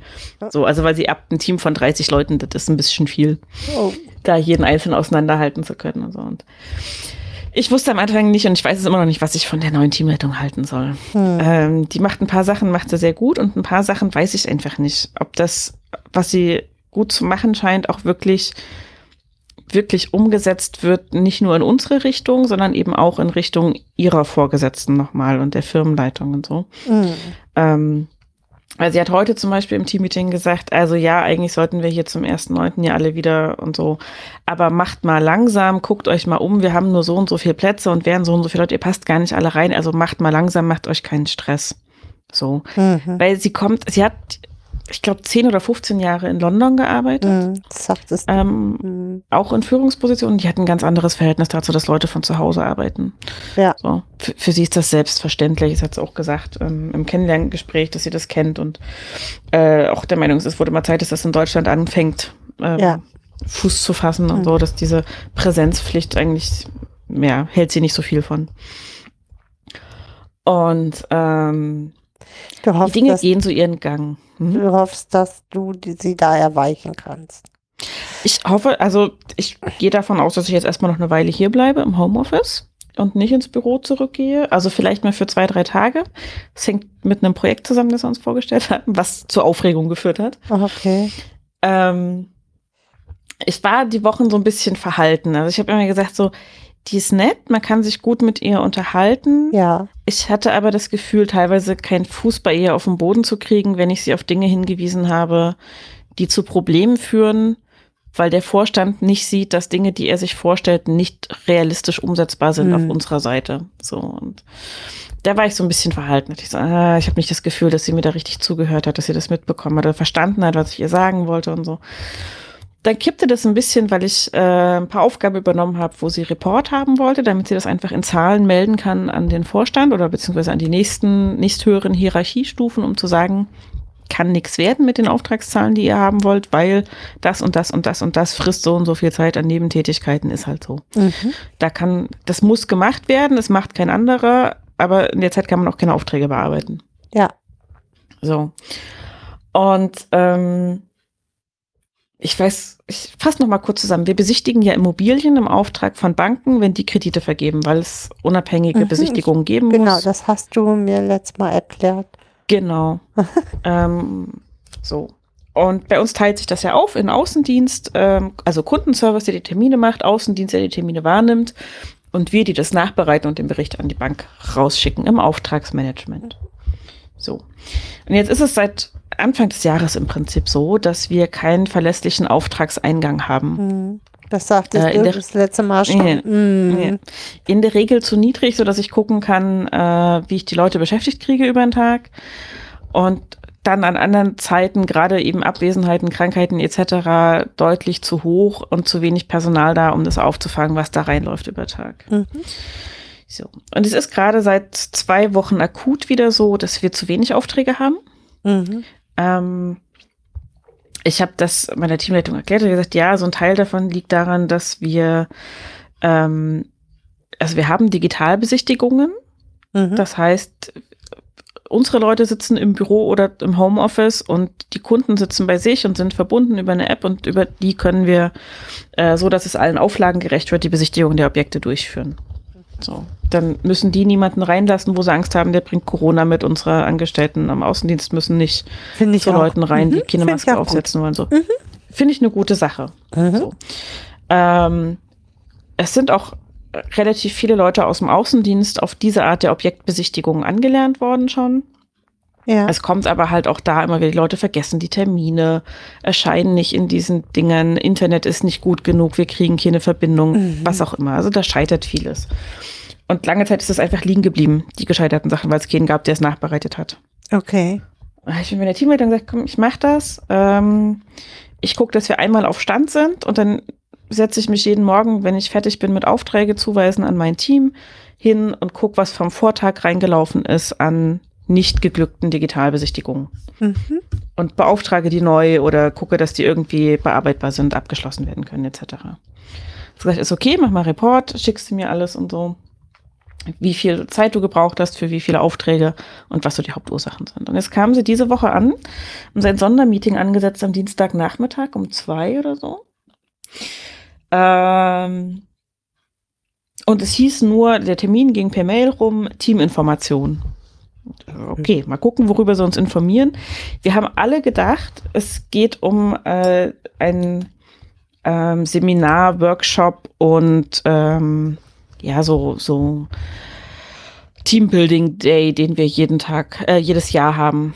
Ähm, und also wo wir quasi von 9 bis 18 Uhr mit Pausen dazwischen Seminare haben, Schulungen, äh, Dinge vermittelt bekommen und ab abends ist dann so Get Together, Ja, ja. kennenlernen, zusammen irgendwie einen lustigen Abend verbringen etc. Der war geplant für, das schlag mich tot, irgendwas um den 24. September rum Aha. und sollte in einem Hotel stattfinden.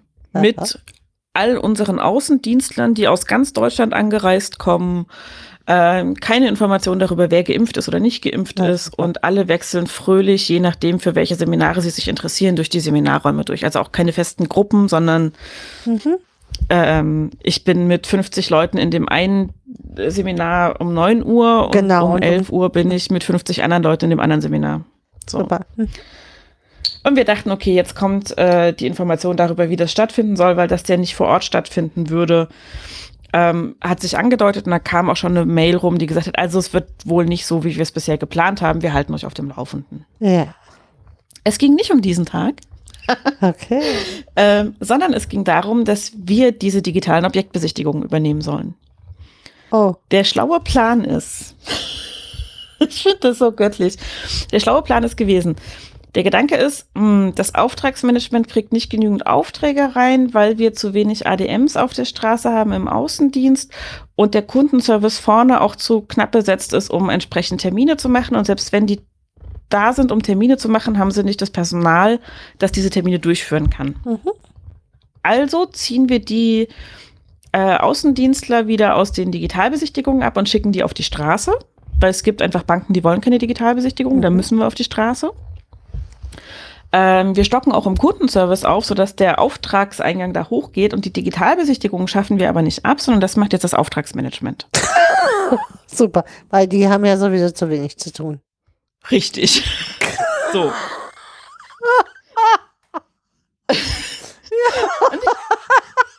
Entschuldigung. Das ist wieder so typisches Denken. Oder? Oder? Und das Ja. ist also in dem Moment, als sie uns das erzählt haben, war das das Erste, was ich gedacht habe. So. Hast du auch so Das- gelacht das- wie ich? Ich habe auch, ich, nee, ich war schon, ich war eher sauer in dem Moment direkt, weil ich gedacht habe, so, das ist doch nicht euer Ernst. Wir versuchen hier seit acht Monaten eine Lösung dafür zu finden, dass wir teilweise echt chronisch unterbeschäftigt sind. Ähm, das, das geht so nicht, das können wir nicht machen. so. Und ihr kommt mit so einer Lösung, die dafür sorgt, dass das Ganze ins Gegenteil kippt, aber Mhm. halt auch nicht gut ist dann. Weil mehr Aufträge gefahren werden, aber hinten in der Bearbeitung weniger Leute sitzen, weil die ja Objektbesichtigungen Genau. vornehmen sollen. Ja. Oh, ich war auf 180. Es gab diese. Das Ja. ist so typisch. Oder? Oh. Ich habe auch gesagt, das ist, also unsere Firma ist im Moment wie so ein, wie so ein Boot oder Schiff bei hohem Wellengang. Mhm. Und immer wenn das Schiff schaukelt, ruft der Steuermann einen Ticken zu spät, dass alle auf die andere Seite rennen sollen. Weißt du so? Ja. Alle nach rechts.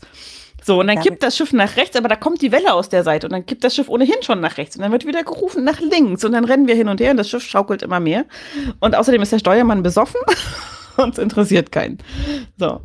Und äh, dieses Teammeeting war vorbei, diese Teaminformation und sofort klingelte wieder mein Telefon und ähm, die Kollegin, mit der ich so ein bisschen unsere Untergruppe manage, war dran und das erste, was sie sagte, war, es reicht, ich kündige. Super. So. Und der Tenor zog sich durch über den Dienstagnachmittag und Ah. über den gesamten Mittwoch. Ähm, dass so viele Leute gesagt haben, die sind mega unzufrieden damit. Es wurde natürlich auch gleich gesagt, dass heute die ersten anfangen mit den Schulungen, um diese Digitalbesichtigung Mhm. durchführen zu können und so. Ähm, weshalb uns jetzt schon wieder Personal weggezogen Super. wird, das eh nicht da ist, weil im Urlaub. das ist so lächerlich. Ähm, das heißt, es sind heute schon wieder Aufträge aufgelaufen, die nicht rausgearbeitet werden konnten. Das ist ein Traum. Und ich habe dann halt auch, ich habe mit so vielen Leuten gesprochen. Ich hab gedacht, ich, mir platzt der Kragen. Ich bin auf 180. Steffen kam hier Dienstag rein, nachdem ich äh, meine Kollegin so ein bisschen beruhigt hatte und gesagt hatte, na ja, hm, sieh mal zu, dass sie dich rausschmeißen. Kriegst du wenigstens ALG 1. Genau. genau. Ähm, ich habe das Steffen erzählt, er hat gesagt, du brauchst einen neuen Job, du bist ja nur noch am Schimpfen und die bauen nur noch Scheiße bei dir. Und ich so, ja, ich brauche einen neuen Job. Und ich habe echt, ne, also ich habe sofort 15 Seiten offen gehabt, wo man Jobs suchen kann. Und den Mittwoch über sammelte sich das. Und heute Vormittag auch, wir haben donnerstags immer so um 10 unser Teammeeting. Mhm. Und am Dienstag haben die uns das halt echt verkauft, meine Teamleitung und die Teamleitung vom Kundenservice als es ist super und es ist ganz toll und ich traue euch das allen zu, ihr müsst da auch gar keine Angst haben und ihr werdet ja gut eingewiesen. Ähm, und wir machen das jetzt so und das ist eine ganz tolle Maßnahme. Und äh, macht euch mal keine Sorgen, dass das irgendwie in die Gegenrichtung kippt. Da steuern wir dann rechtzeitig gegen. Haha. Mhm. Ähm, ich sehe seit acht Monaten, wie sie rechtzeitig gegensteuern gegen irgendwas, aber egal. Du kannst halt und, nicht gegensteuern. Ähm, also, nee. und ich habe halt auch, gedacht, ich bin, ich bin so auf 180, das ist mir egal. Und wenn ich die Klappe aufreiße und sie mich rausschmeißen, kriege ich ALG 1. Und dann kann ich in Ruhe erstmal suchen ähm, nach einer neuen Stelle. Genau, und dich orientieren. Das ist ja voll, voll günstig. Also total gut. Ja. Genau.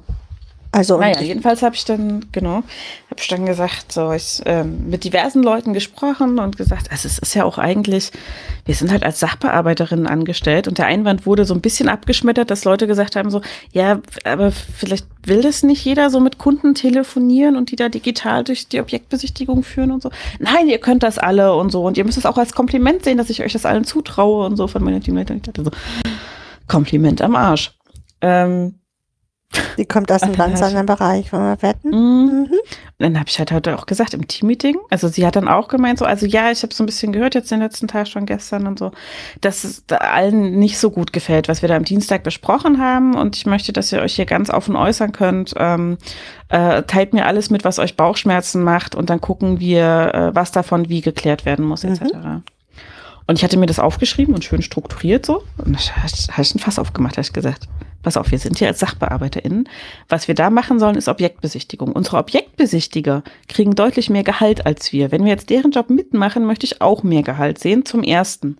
Zum zweiten könnt ihr nicht einfach sagen, wie es der Typ aus dem Kundenservice gemeint hat, so, als die ersten meinten, naja, aber wir machen doch keine Objektbesichtigung. Nee, Arbeitsanforderungen am Arbeitsplatz verändern sich halt, dann müsst ihr auch mit der Zeit gehen und so. Also, Arbeitsanforderungen ändern sich geschenkt, ja, passiert, gehe ich alles mit, aber das ist nicht mehr die Arbeitsanforderung an Sachbearbeitung, das ist Objektbesichtigung. Hm. Die wird anders vergütet bei uns, die hat eine eigene Abteilung und wenn wir das mitmachen sollen, dann muss das irgendwo Rechnung getragen werden und ihr könnt es den Leuten nicht einfach befehlen und verkaufen als, das gehört jetzt zu eurem neuen Jobprofil. Wenn ihr neu einstellt, könnt ihr das so machen. Aber mit denen, die ihr schon eingestellt habt, die haben Verträge unterschrieben, die habt ihr auch unterschrieben und da könnt ihr nicht einfach dran rütteln. Und da habe ich richtig den Fass aufgemacht und mir alles von der Seele geredet und auch noch gesagt, ja, ein Kundenumgang ist halt auch was, was gelernt sein will. Also mhm. wir sollen dann die Firma nach außen präsentieren und es liegt nicht jedem und für manche bedeutet das derartig viel Stress, dass alle andere Arbeit darunter leiden wird, wenn die wissen, die haben nachmittags einen Termin, wo sie einen Kunden anrufen sollen und ihn durch eine Digitalbesichtigung führen. Und das kann auch nicht das sein, was die Firma will. Mhm. Dass dann Qualität und Quantität abnimmt aufgrund dieses Stressfaktors und alles. Und dann, ähm, war kurz Stille. und dann hat aber meine Teamleitung sehr gut reagiert und gesagt, also ich finde das super, du hast das sehr nahtlos aufgeschlüsselt und ähm, es sind auch nicht nur zwei, drei Punkte, wie ich gedacht hätte, die euch vielleicht auf den Nägeln brennen, sondern so ungefähr 20. Ich habe das alles mitgeschrieben. Und sie hat es auch wirklich mitgeschrieben, also ich konnte es mhm. zusehen. Und sie hat auch mal zwischendurch so den Finger gehoben nach dem Motto, lass mich das kurz zu Ende schreiben, bevor du weiterredest und so. Das habe ich natürlich auch gemacht. Ich bin ja lieb. Mhm, meistens. Das ist ja toll. Mhm, genau. Mhm. Und dann habe ich halt auch gedacht, so, also sie hat dann auch gemeint, also ja, sie sieht das auch, es ist Objektbesichtigung und natürlich muss, wenn sich die Anforderungen derartig ändern, also es nicht mehr darum geht, ähm, dass ähm, die formelle Ausrichtung unserer Arbeit sich mhm. ändert oder das formelle Umfeld unserer Arbeit sich ändert, ähm, dann muss natürlich auch gewährleistet werden, dass das A vergütet wird und B, dass die Leute das auch freiwillig machen können, weil natürlich sind die als Sachbearbeiter eingestellt mhm. und es kommen einige aus dem Kundenkontakt, die absichtlich in einen Job wollten, wo sie mhm. keinen Kundenkontakt haben. Wo sie keinen haben. mehr haben, ne? Mhm, genau. Oh, jedenfalls Warst du doch. einen vom Stapel gelassen. Und Super gut. Ja, und ich war auch sehr angetan von dem, was meine Teamleitung gesagt hat. Wir haben noch ein paar andere Sachen geklärt und angesprochen im Detail. Sie hat dann auch gesagt, also wer das partout nicht machen möchte, wer weiß, das liegt ihm nicht. Und wer jetzt quasi schon Herzrasen hat, weil ähm, er oder sie sagt, ich kann überhaupt nicht, das, das stresst mich total, ich will das nicht, ich kann das nicht. Ähm, ich habe Panik davor, kommt auf mich zu, ich nehme euch da raus. Mhm. So. Ähm, sie wird niemanden zwingen, das zu machen. Und dann habe ich gedacht, so, da hat sie eigentlich sehr gut drauf reagiert. Aha. Andererseits war aber, und ich habe dann auch noch mit ein paar Kolleginnen hinterher Rücksprache gehalten, es ist aber völlig konträr zu der Art und Weise, wie sie uns die ganze Nummer am, am Dienstag, Dienstag bei der Vorstellung hat. Mhm. verkauft hat. So. Also entweder sind ihr die Bedenken tatsächlich erst gekommen, nachdem das vorgestellt wurde und sie gemerkt hat, auf wie viel Widerstand das im Team stößt. Ähm, Ich, also ich glaube, das ist anders. Das ist so ähnlich wie. ich glaube, sie wusste das mhm. ähm, und hat diese Seifenblase einfach mal losgetreten Mhm. mit einem, mit dem Brustton der Überzeugung, so hat das zu laufen, Mhm. in der Hoffnung, dass es wenig Menschen gibt, die sich wehren. Mhm. Das ist ja oft so. Also ähm, Mhm. wenn ich so an unseren, wir hatten ja so eine Riesenveranstaltung mit, wir bauen den ganzen ASD um, Mhm. letztes Jahr. Mhm. Das hat ähm, riesen mehr Arbeit bedeutet, Mhm. weil, es war schon, ja, vorletztes Jahr war das schon, aber es zog sich jetzt über die zwei Jahre, weil wir viel mehr Dokumentationen machen mussten, um das umzubauen. Zudem Mhm. gab es AGs, wo du deine Zeit war für Jugendamt, für Straf, äh, straffällige Jugendliche, für neues Eingangsmanagement, für Hilfeplanung. Da wurden die ganzen Formulare umgearbeitet Mhm. und zwar mh, in Mitbestimmung, also angeblicher Mitbestimmung. Mhm. Wir haben dann schön unsere Zeit da reingepulvert ähm, und kriegten das immer wieder ähm, mit, nö, das ist nicht bearbeitet, das nicht bearbeitet, das nicht bearbeitet. Und hinterher ist es ganz anders geworden und man hat uns im Endeffekt gesagt, wir sind nicht fähig, diese Sachen zu bearbeiten. Mhm. Wir haben die ja an uns angepasst, an unsere Arbeitsbedingungen. Mhm. So, ne? Aber es war gar nicht gewünscht. So, dann sind die Arbeitszeiten völlig verändert worden. Das heißt, wir hatten immer einen Rufbereitschaftsdienst, also einer, der, also eigentlich zwei Leute, die vor Ort bleiben müssen. Mhm. Aber wir hatten das immer mit so einem Diensthandy, weil du hast ja trotzdem deine Termine. So. Und Mhm. dann hast du dieses Diensthandy mitgenommen und bist dann trotzdem zu deinen Terminen gefahren und ab 18 Uhr in der Woche hat der Ruf, hat die Rufbereitschaft das übernommen. Hast du also das, was aufgelaufen ist, also musstest du immer bis 18 Uhr arbeiten. So, ne? Aber Mhm. ab 16 Uhr, also bis 16 Uhr musstest du da sein und ab 18, äh, 16 Uhr konntest du das Diensthandy das dann mitnehmen. So. Oder Mhm. auch davor. Es gab halt immer, also ich, auch ich hatte teilweise Termine, die ich auch schon lange im Vorfeld geplant habe, Hilfeplangespräche und so, und habe dann einfach nur das Diensthandy mitgenommen. Und zwar ist das ja so, wir haben eine Sekretärin, die kann aber natürlich nicht die Sachen nach, mh, nach Wichtigkeit sortieren. Also wenn jetzt Mhm. was reinkommt, dann müssen wir halt klären, ähm, ist es eine Kindeswohlgefährdung oder nicht? Müssen wir zu zweit rausfahren? Kann das bis morgen warten? So. Das kann sie aber nicht machen. Sie ist halt Sekretärin, so, ne, Ja, Sachbearbeiterin. also na klar. die hat ja keine Fallkenntnisse oder keine sozialpädagogische Ausbildung. So. Mhm. Jetzt ist das völlig geändert worden. Du hast halt deine Dienste Montag bis Freitag und Mhm. hast immer bis an deinem, äh, also an deinem Bereitschaftsdienst bis 18 Uhr da zu sein. Und zwar von 7 Uhr morgens bis 18 Ja. Uhr abends. Darfst aber keine Überstunden haben. Äh, Was ja schon mal nicht Äh, passt, was? ne? Wie? Was? So. Hä? Ja, genau. Nein? Ja, genau. Und es ist halt komplett an dem Team vorbei.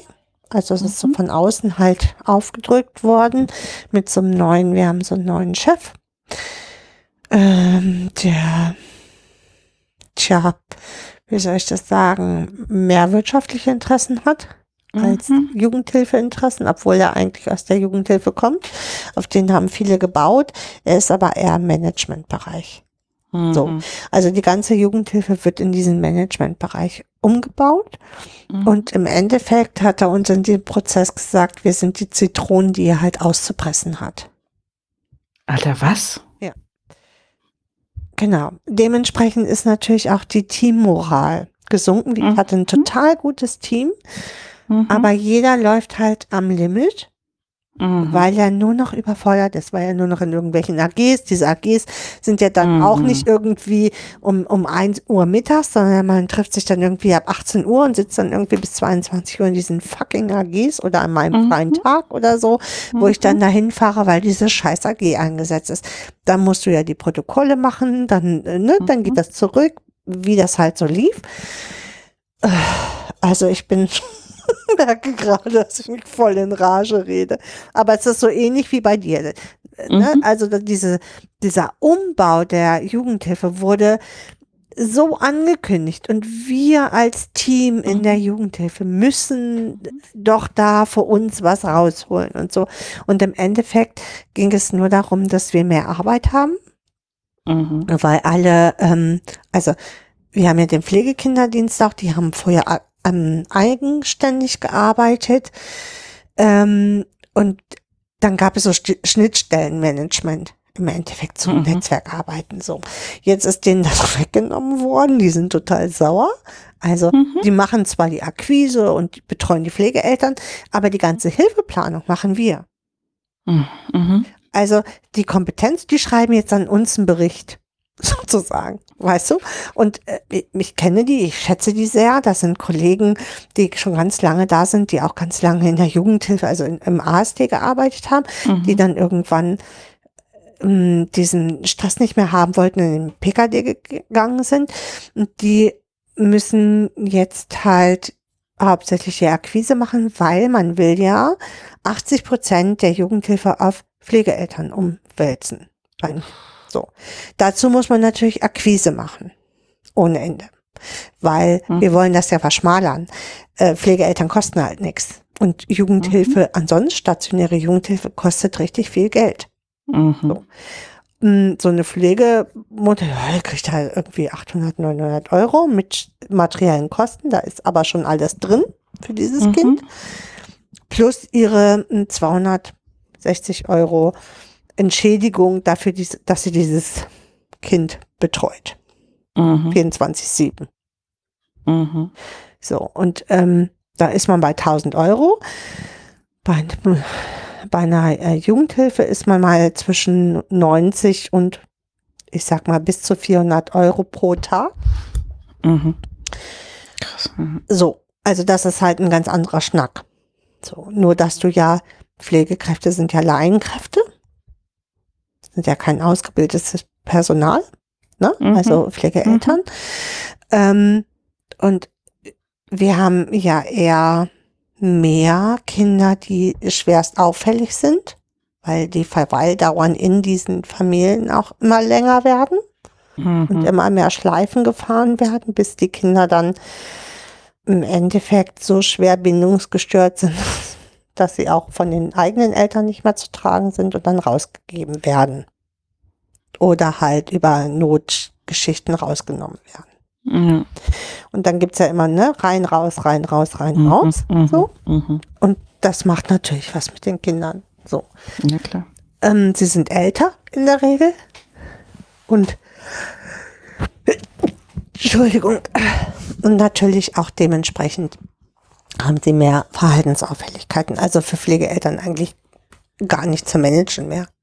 Da Mhm. muss schon wirklich äh, pädagogisches Personal hinter. Aber die Devise ist halt, in der Jugendhilfe ohne Ende Geld einzusparen. Äh, ja. Und warum sollen wir eine teure stationäre Maßnahme, steht bei uns auf der Website, machen, wenn wir doch auch eine günstige ähm, ambulante Maßnahme finanzieren können? Also so ist der Tenor. Also das mache ich sowieso nicht mit. Da kriege ich Fußpilz von. So, Mhm. das hätte ich eh nicht mitgemacht. Jetzt kam das mit Mhm. diesem Job ganz gut. So, Mhm. Dass ähm, die mich gefragt haben, weil ich hätte mich sonst umsehen müssen. Also ich hatte das ja immer mal wieder. Auch Ja. auf Twitter konnte man das lesen, dass ich höchst unzufrieden Mhm. war. Aber immer noch, ich hatte immer so dieses, ja, aber wenn ich jetzt da gehe, wer beschützt dann die Kinder? So, ne? Ja. Ja. Aber es ist halt in unserem deutschen Staat nicht gewollt, wirklich Kinder zu beschützen. Mhm. Und, Traurig genug. ja, und jetzt bin ich halt auf dieser Stelle, wo ich halt das Kind dementsprechend oder den Jugendlichen dementsprechend beraten kann. Mhm. Und dann ist es aber nicht mehr meine Sache. Ja, ich kann, also ich kann alle Unterstützungsmöglichkeiten eben aufzeigen und ja, und was dann das Jugendamt daraus macht, ist halt nicht mehr mein Ding. Mhm. Weißt du, so. Also es ist Ja, schon, nee, das ist richtig. ähm, das ist mit Sicherheit auch nicht einfach, weil es halt auch immer um Gewalt und sexuelle Gewalt geht. Mhm. Aber ob ich das jetzt nun immer verschleiert habe im Jugendamt, weil da geht es eigentlich im Endeffekt ja auch immer drum. Ja, um Bindungsstörung, Ja. Gewalt. Oder Ja. wenn ich aktiv werde, geht es irgendwie um Loyalitätskonflikte, vielleicht doch bei Scheidungen. Eltern, die sich kloppen ohne Ende um dieses Kind, äh, wo das Kind dann leidet. Also von daher darf ich ja nur den Deckmantel anders benennen Mhm. jetzt und ich darf ihn off- offiziell benennen. So. Mhm. Ja. Nee, es ist halt aber auch irgendwie, also wenn einem derartig die Hände gebunden werden, das zu tun, was man eigentlich tun möchte und was halt auch geboten wäre eigentlich.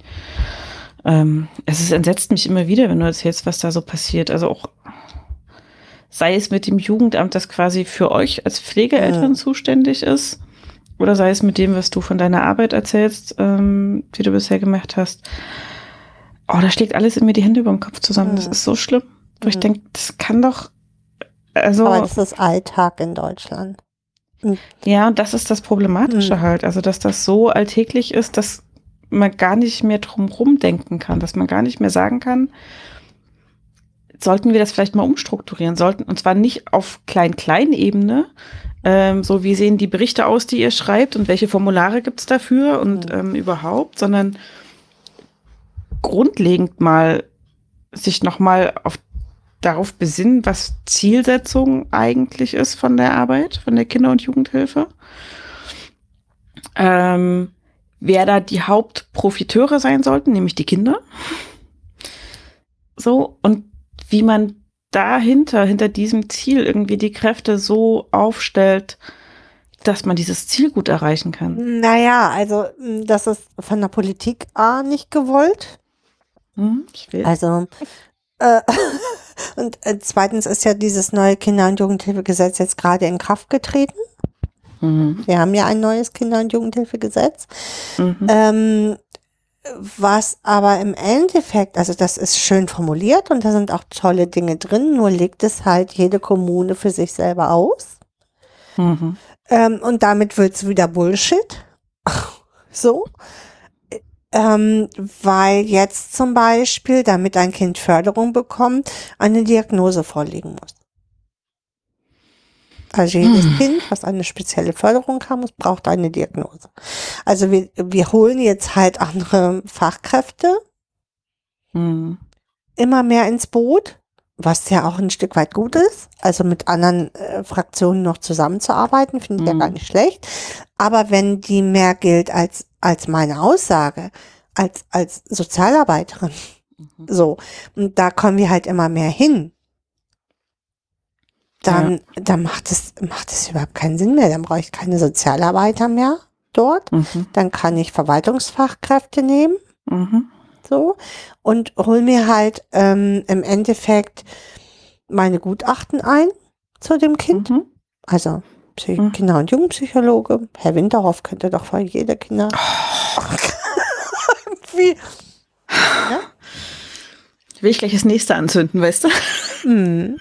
Und das 90 Prozent der Jugendämter arbeiten weiter mit Herrn Winterhoff. Also Das ist unfassbar. unglaublich, ne? Hm? Es ist so unfassbar.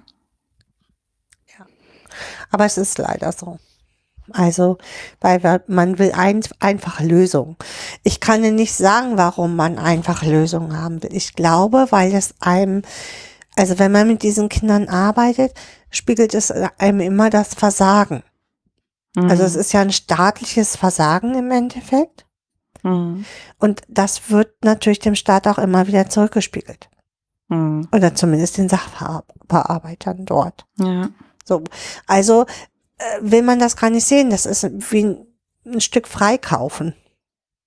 Naja, es ist halt auch, glaube ich, an vielen Stellen äh, funktioniert ein Verwaltungsapparat natürlich am besten mit Regelfällen, Ja. nicht mit Individualfällen.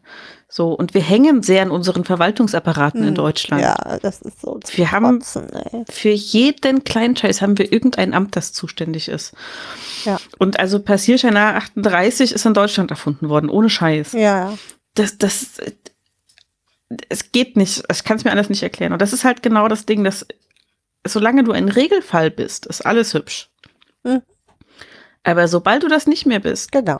wo du eigentlich darauf angewiesen bist, dass so ein, so ein Sicherheitsnetz greift, so, weil Regelfall in den seltensten Fällen, was, äh, also nicht Regelfall, in den seltensten Fällen was Positives ist, Hm. äh, sondern meistens halt eher was Negatives. Mhm. Ähm, und dann brauchst du ein Sicherheitsnetz und das greift nicht, weil sich das auf Regelfälle spezialisiert Genau. und sagt, nee, wenn du da aus der Reihe tanzt, musst du erstmal beweisen, dass du aus der Reihe tanzt. Genau. So, Also das müssen wir in einen Regelprozess überführen. Ja, genau. Ich habe jetzt wieder das Spaßige, dass ich ähm, ja ein polizeiliches, erweitertes polizeiliches Führungszeugnis brauche für meinen neuen Job, obwohl ich ja hm, seit, weiß ich nicht, zehn Jahren Mhm. jetzt alle drei Jahre geprüft werde, ob ich irgendwie so.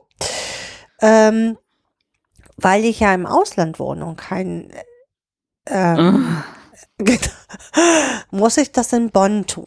Das war ähm, bis vor drei, äh, zwei Jahren habe ich das letzte beantragt oder drei Jahre, drei Jahre. Ähm, also es wäre dieses Jahr eh fällig gewesen. Mhm. Ähm, ähm, war das kein Thema? Da habe ich diese Seite in Bonn aufgerufen, dann konnte ich das abrufen. Also Mhm. so, das ist aber damit ist es nicht getan, weil ich muss dann hier zur Kommune und muss mir bestätigen lassen, dass ich ich bin. Mhm. So, und erst dann kann ich es wieder zurückschicken nach Bonn, Mhm. wenn da ein Stempel drauf ist. Die lachen sich hier immer tot und sagen immer, ja, ja, Deutschland wieder, ne? Die brauchen wieder eine Stempel, ne?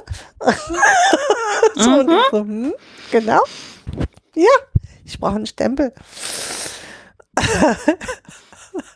Weil ich habe es ja jetzt schon zweimal beantragt dort in Mhm. dieser Zeit, weil ich brauchte es, weil wir einen Träger hatten. Für diesen Träger natürlich auch, obwohl die Kinder hier ja zehn Jahre und länger leben, brauchte ich ein neues Führungszeugnis für den äh, Träger halt auch noch und musste das gleiche Prozedere machen. Mhm. Mhm. Mhm. Äh, so, also ich brauche jetzt also wieder diesen Passi- Passierschein A38. Und ich muss erstmal da rankommen diesmal, weil es ist jetzt als online umgestellt und ich konnte ganz toll lesen, was ich alles nicht brauche mehr, weil es, äh, was ich für die EU nicht mehr brauche und seit 2016 soll das alles viel einfacher sein. Ist es aber nicht, weil, ähm, weil ich halt trotzdem, ich bin ja seit 2017 hier, immer noch die Unterschrift brauche. Und ich finde es eine Frechheit, dass ich mit meinem Personalausweis zu diesem, hier zu der Kommune gehen, gehen muss und mir bestätigen lassen muss, dass ich ich bin. Und überhaupt berechtigt bin, das zu beantragen. Es ist so lächerlich. Genau. Also man macht es, ne, das, äh, man macht es den, also wir sind ja eigentlich EU, aber Mhm. eigentlich wird EU nicht gelebt. Wir hatten damals das Spiel ja auch mit dem Kindergeld. Das, ich Mhm. kriegte ja das Kindergeld eigentlich vom Amt, Mhm. so, bis wir hier umgezogen sind. Dann musste ich in Nürnberg beantragen bei der Familiengeldkasse, ähm, weil wir ja Aussiedler sind. Also wir sind ja aus, Ja. Ausländer jetzt. Mhm. Und jetzt muss ich mit allen anderen Ausländern, also ist ja nicht Mhm. schlimm, ähm, Mhm. das in Nürnberg. Bei ein, es gibt auch nur eine zentrale Kasse dafür in Nürnberg. Die sind zuständig. Die haben sich auf Ausländerrechte und EU-Rechte spezialisiert. Mhm. Nur die bearbeiten mhm. das. Und die haben Mhm. beim Erstantrag acht Monate gebraucht, das zu bearbeiten. Ist doch nicht wahr. Das heißt, acht Monate hatten wir kein Kindergeld. Ja, das fängt man ja mal eben so auf, ne? Ja, genau. Genau, bei drei Kindern. Also damals war äh, der ja auch noch mit drin, der größte. Mhm. Also waren es vier Kinder. Bei vier Kindern ist doch kein Thema, oder? Der studierte ja noch. Mhm. Ist doch nicht schlimm. Das kriegen Mhm. sie ja dann nachgezahlt. Mhm. Ja, super. Mhm. Das ist ganz toll. Und jetzt muss ich alle zwei Jahre nachweisen, dass ich noch in Deutschland beschäftigt bin und Steuern zahle. Weil sonst kriege ich kein deutsches Kindergeld mehr, sondern dänisches. Mhm. Was aber viel weniger ist und auch nicht so Mhm. lange gezahlt wird. Mhm. Also da, da kriegst du mit kleinen Kindern ganz viel und mit alten, älteren Kindern ähm, ganz wenig. Ähm, Warum auch immer. Und ab 18 gar nichts mehr. Naja, wahrscheinlich, weil die kleineren Kinder viel mehr Windeln verbrauchen als die größeren Kinder oder so. Wa- Also, wahrscheinlich, keine Ahnung. Die wachsen schneller aus ihren Klamotten Keine- raus oder so. Keine Ahnung. Ich, so, ich, ich habe dafür Ja. auch keine Erklärung mehr. Aber Mhm. Ich brauche jetzt alle zwei Jahre schicken die mir jetzt halt ein Formular zu. Das muss mein Arbeitgeber ausfüllen Ja. und abstempeln und dann schicke ich es zurück und sage, ich arbeite aber noch in Deutschland. Ich zahle auch Steuern. Ich hätte gerne das Kind. Mhm. Das muss ich beim neuen Job jetzt natürlich auch machen. Natürlich. Ich hatte das gerade an den alten Job geschickt und dann dachte ich, scheiße, ich hatte aber das Formular hier noch. Also habe ich meinem neuen Job das gleich geschickt und gesagt, hier könnt ihr mir das ausfüllen. Ich brauche ab 15. brauche ich das, damit ich nachweisen kann, dass ich durchgehend in Deutschland. Oh Gott.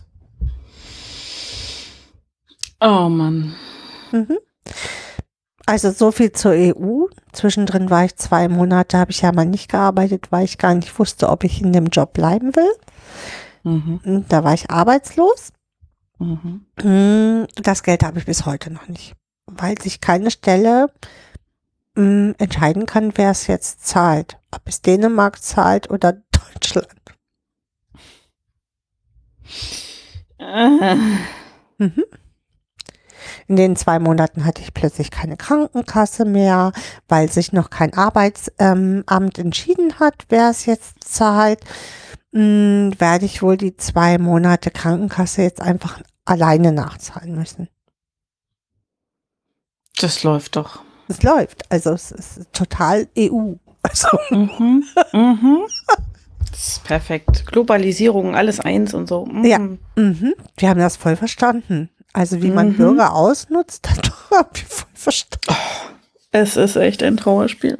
Mhm. Mhm. Meine Güte. Ja, du weißt, dass wir schon drei Stunden am Quatschen sind, ne?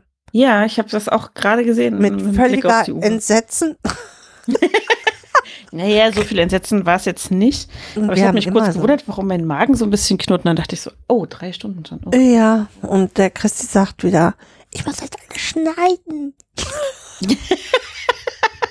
und Ach, natürlich habt einfach ihr wieder keine Marken und du kannst mir immer nicht sagen, worüber ihr telefoniert. Und Nee, das ist ja die Idee dieses Podcasts, Herrgott nochmal. Ach, ja, ja, ja. ja, ja. Ach, er muss ja auch gar nichts schneiden. Einfach so das, was am Anfang ist, vielleicht noch so als Outtake hinten ran. Also vor der offiziellen Begrüßung und dann ist alles gut. Ich sag's ihm. Oder du sagst es. Schneiden. Ich sag ihm das, ihr sagt du es ihm. Ihr seid beides Podcast. Ich bin ja nur das Beiwerk sozusagen. Nein, nein, nein, nein, nein. Wer ins Mikro spricht und aufgezeichnet wird, ist auch automatisch Podcaster Okay. oder Podcasterin oder Ah, okay. so. Ja. Ja, ja, ja. Auf jeden Fall machen mir die Podcasts mit dir echt Freude. Ja, mir auch. Sehr, sehr viel. Weil man Da so, kann man auch mal drei Stunden reden. ja, genau. Und es gibt auch immer so viel zu erzählen, finde ich. Ne? Ja. Erst denke ich immer so, okay, worüber will, gibt es überhaupt was, was ich kann? Haben wir jetzt alles schon geklärt. genau. Was gibt's was, was ich mit Kali besprechen will? Ähm, okay, gucken wir mal, mehr als eine Stunde kommt heute. Dann denk oh, mm, drei Stunden. Mhm. Meine Kinder sind jetzt schon im Bett. Ja, meine nicht, aber ich habe ja auch keine. nee, genau. Gucken, aber du der hast Steffen Hunger, wach der ist. Steffen ist Und vielleicht der- noch wach und äh, Genau. gegessen hast du auch noch nicht wahrscheinlich. Ne? Nee, also wir hatten eine große Portion zum Mittagessen, aber ich könnte mir jetzt noch einen Klecks Kürbissuppe nehmen. Mhm, lecker. Ja, Ist wir haben ja den Herbst offiziell eröffnet.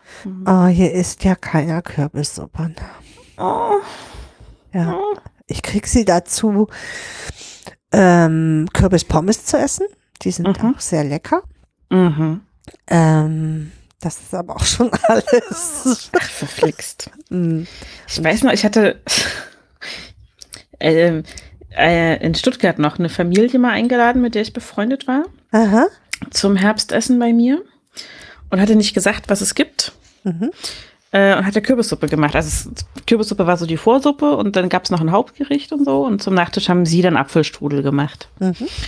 Ähm, und ich tische das so auf und jedem ein Schälchen und so. Und ähm, so die gesagt, ja, und äh, ja, Vorspeise Kürbissuppe und dann als Hauptgericht gibt's das und das und so. Und zwei Töchter. Und sie aßen beide die Kürbissuppe und das Schälchen leer und so. Und die Ältere fragte dann, ob sie noch mal einen Nachschlag haben könnte. Ich so, klar, aber denk dran, gibt eine Hauptspeise, Magen leer und so. Und, hm. Mhm. Ja, ja, nee, sie würde gerne noch mal so eine halbe Kelle oder so, einfach nur so, weil es so lecker ist. Und die Mama von ihr guckte, guckte das Kind an und guckte mir, dieses Kind hat noch nie Kürbissuppe gegessen. Dieses Kind mag keine Kürbissuppe. Das hast du in deiner Kürbissuppe drin. Kann ich das mal haben? Kann ich die Droge mal bitte haben? ja, so und, und ich habe das halt, ähm, also ich, bei uns mache ich es jetzt meistens klassisch, also sprich Suppengemüse, Kürbis und manchmal ein bisschen Kartoffeln für die Sämigkeit. Mhm. Aber da habe ich sie mit, ähm, mit Ingwer und ein bisschen Curry und Kokosmilch gemacht. Mhm. Ein bisschen süß wahrscheinlich, ne? Bisschen süß, bisschen Schärfe drin trotz Mhm. allem und äh, so, ein- so ein leicht asiatischer Hauch halt Mhm, einfach in dem, im gesamten Aroma durch die Kokosmilch und den Ingwer. Und ähm, das kann ich bei uns leider nicht machen, weil Steffen keine Kokosmilch verträgt. Ah. Ja, es ist sehr traurig, aber ich will ihn ja auch nicht vergiften. Nee. Ich habe ihn ja lieb. Hm, okay. Mache ich ihm ja kein Essen, das er nicht Kannst du es mit Mandelmilch vielleicht machen?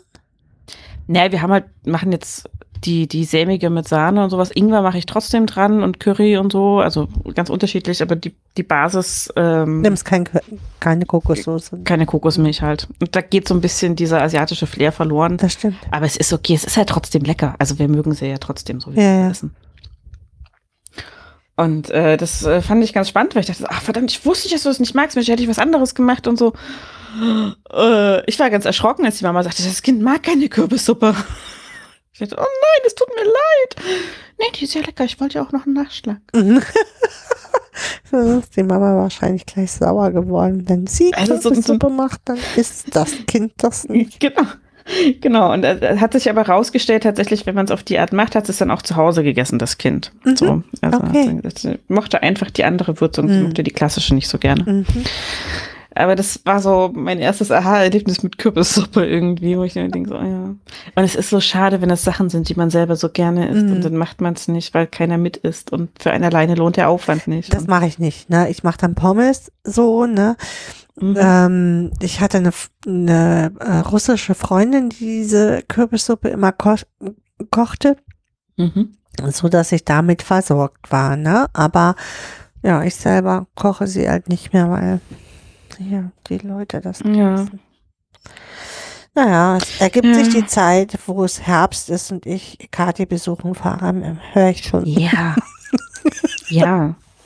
Und Wenn, dann, wenn ich, wenn ich zu euch komme, dann machen wir einfach hier so ein, stellen wir so einen Dreifuß über dem Lagerfeuer auf. Oh ja, das kochen hab wir beide und sagt auch. ganz lecker Kürbissuppe da drin. Mm, Lecker. Und dann werden die alle ankommen und auch was haben wollen. Nee. Einfach weil es so cool ist, aus diesem Dreifuß was zu Ja, die machen sich dann Würstchen dann hinterher oder so. Tja, ist mir doch egal. Und wir beiden sitzen dann mit, ich habe das tatsächlich, weil ich das total gern so Kartoffelsuppe auch so über so einem Dreifuß koche. Hm. Also was haben wir ja nicht. Ich habe hier so einen, so einen kleinen Gaskocher. Hm. Und einen normalen siehste, Herd. Ich sehe schon. Also es gibt hier doch Mhm. äh, Features, die du unbedingt ausprobieren musst. Auf jeden Fall, auf jeden Fall. Also ich kann ja so Lagerfeuer-Romantik durchaus was abgewinnen. Mhm. Ähm, ich bin halt etwas kälteempfindlich. Das ist nicht so ganz ideal zum Campen manchmal. Mhm. Ähm, aber das, da gibt's immer ein Workaround oder fast immer. So, also ich habe halt auch schon mit Kuschelflauschjacke und Wollmütze und dicken Socken zwei Paar übereinander und so im Schlafsack gelegen und das ging dann auch mit dem Schlafen. So, Mhm. ne? Man muss sich nur zu helfen wissen. Na, Wir haben ja auch immer noch ein Gästezimmer, ne? Also genau, was jetzt ähm, ja auch das ist halt auch Büro, so ne? Mhm. Und ähm, ja, kriegst hier Schlafplatz oft, weil äh, wir ja getrennt schlafen, so. Hm. Also oh, einfach um uns nicht immer ständig zu stören. Ja. so unterschiedliche Schlafrhythmen haben, haben wir das vor Jahren schon entschieden. So, und ich bin sehr, sehr glücklich darüber. Keiner meckert mehr mit dem anderen, so. Also Mhm. es nimmt halt ganz viel Stress raus und ich, ähm, es macht auch noch mal so ein, so ein anderes, ja, ich muss dich einladen. Also nach, Mhm. nach ähm, 20 Jahren äh, Beziehung muss ich dann sagen, ähm, möchtest du vielleicht heute doch noch mal bei mir schlafen? so. Ja. Das ist ähm, nochmal was anderes, so, ne? Mhm. Man greift nicht so halt- rüber. Ja, es ist halt, also ich mache das auch nicht, einfach damit ich meinen Schatz nicht versehentlich wecke nachts. Aha. Manchmal möchte ich gerne, wenn er so niedlich eingerollt neben mir liegt und so, so ein süßes Schlafgesicht macht und ich so, oh, einmal drüber streicheln. Und ich, ah, wenn er dann wach wird und er muss so früh aufstehen, das ist auch scheiße. Und dann schläft er nicht wieder ein, dann Mhm. erschreckt er sich und alles und so. Nee, das machst du nicht. Drehst du dich um und schläfst auch weiter. So. Ähm, aber so dieses quasi immer noch ein Date verabreden, es hat auch was, ne? So, Ja. also das, so, hm, Ja, genau. Also du musst das ist halt nicht verabreden. selbstverständlich. Genau. Ja. Mhm. Und ähm, es hat auch eine Hemmschwelle, so, ne? Also hm, musst dich plötzlich mit deinem eigenen Mann wieder verabreden. So, aber es äh, hat auch was ähm, Erfrischendes. So, Ja. gell? Ja. Mhm. So, also du gehst jetzt Suppe Lädt- essen?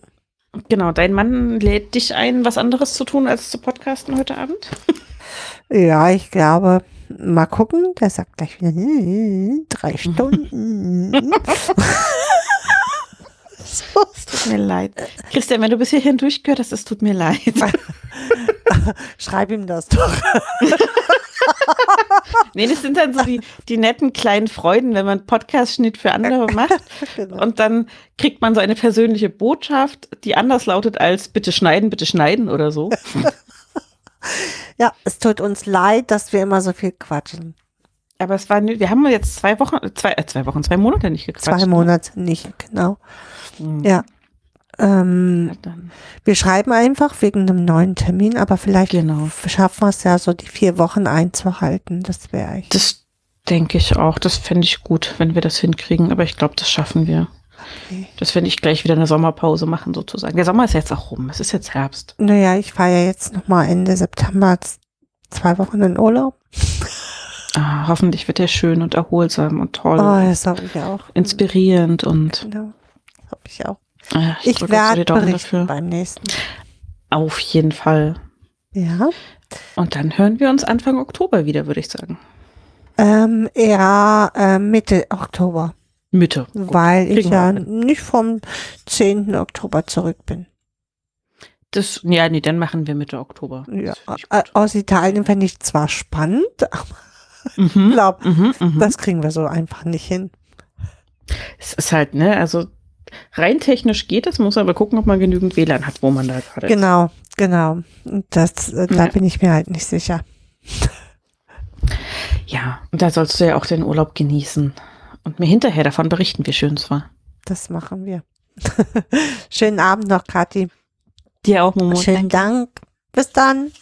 Bis dann. Tschüss. Tschüss.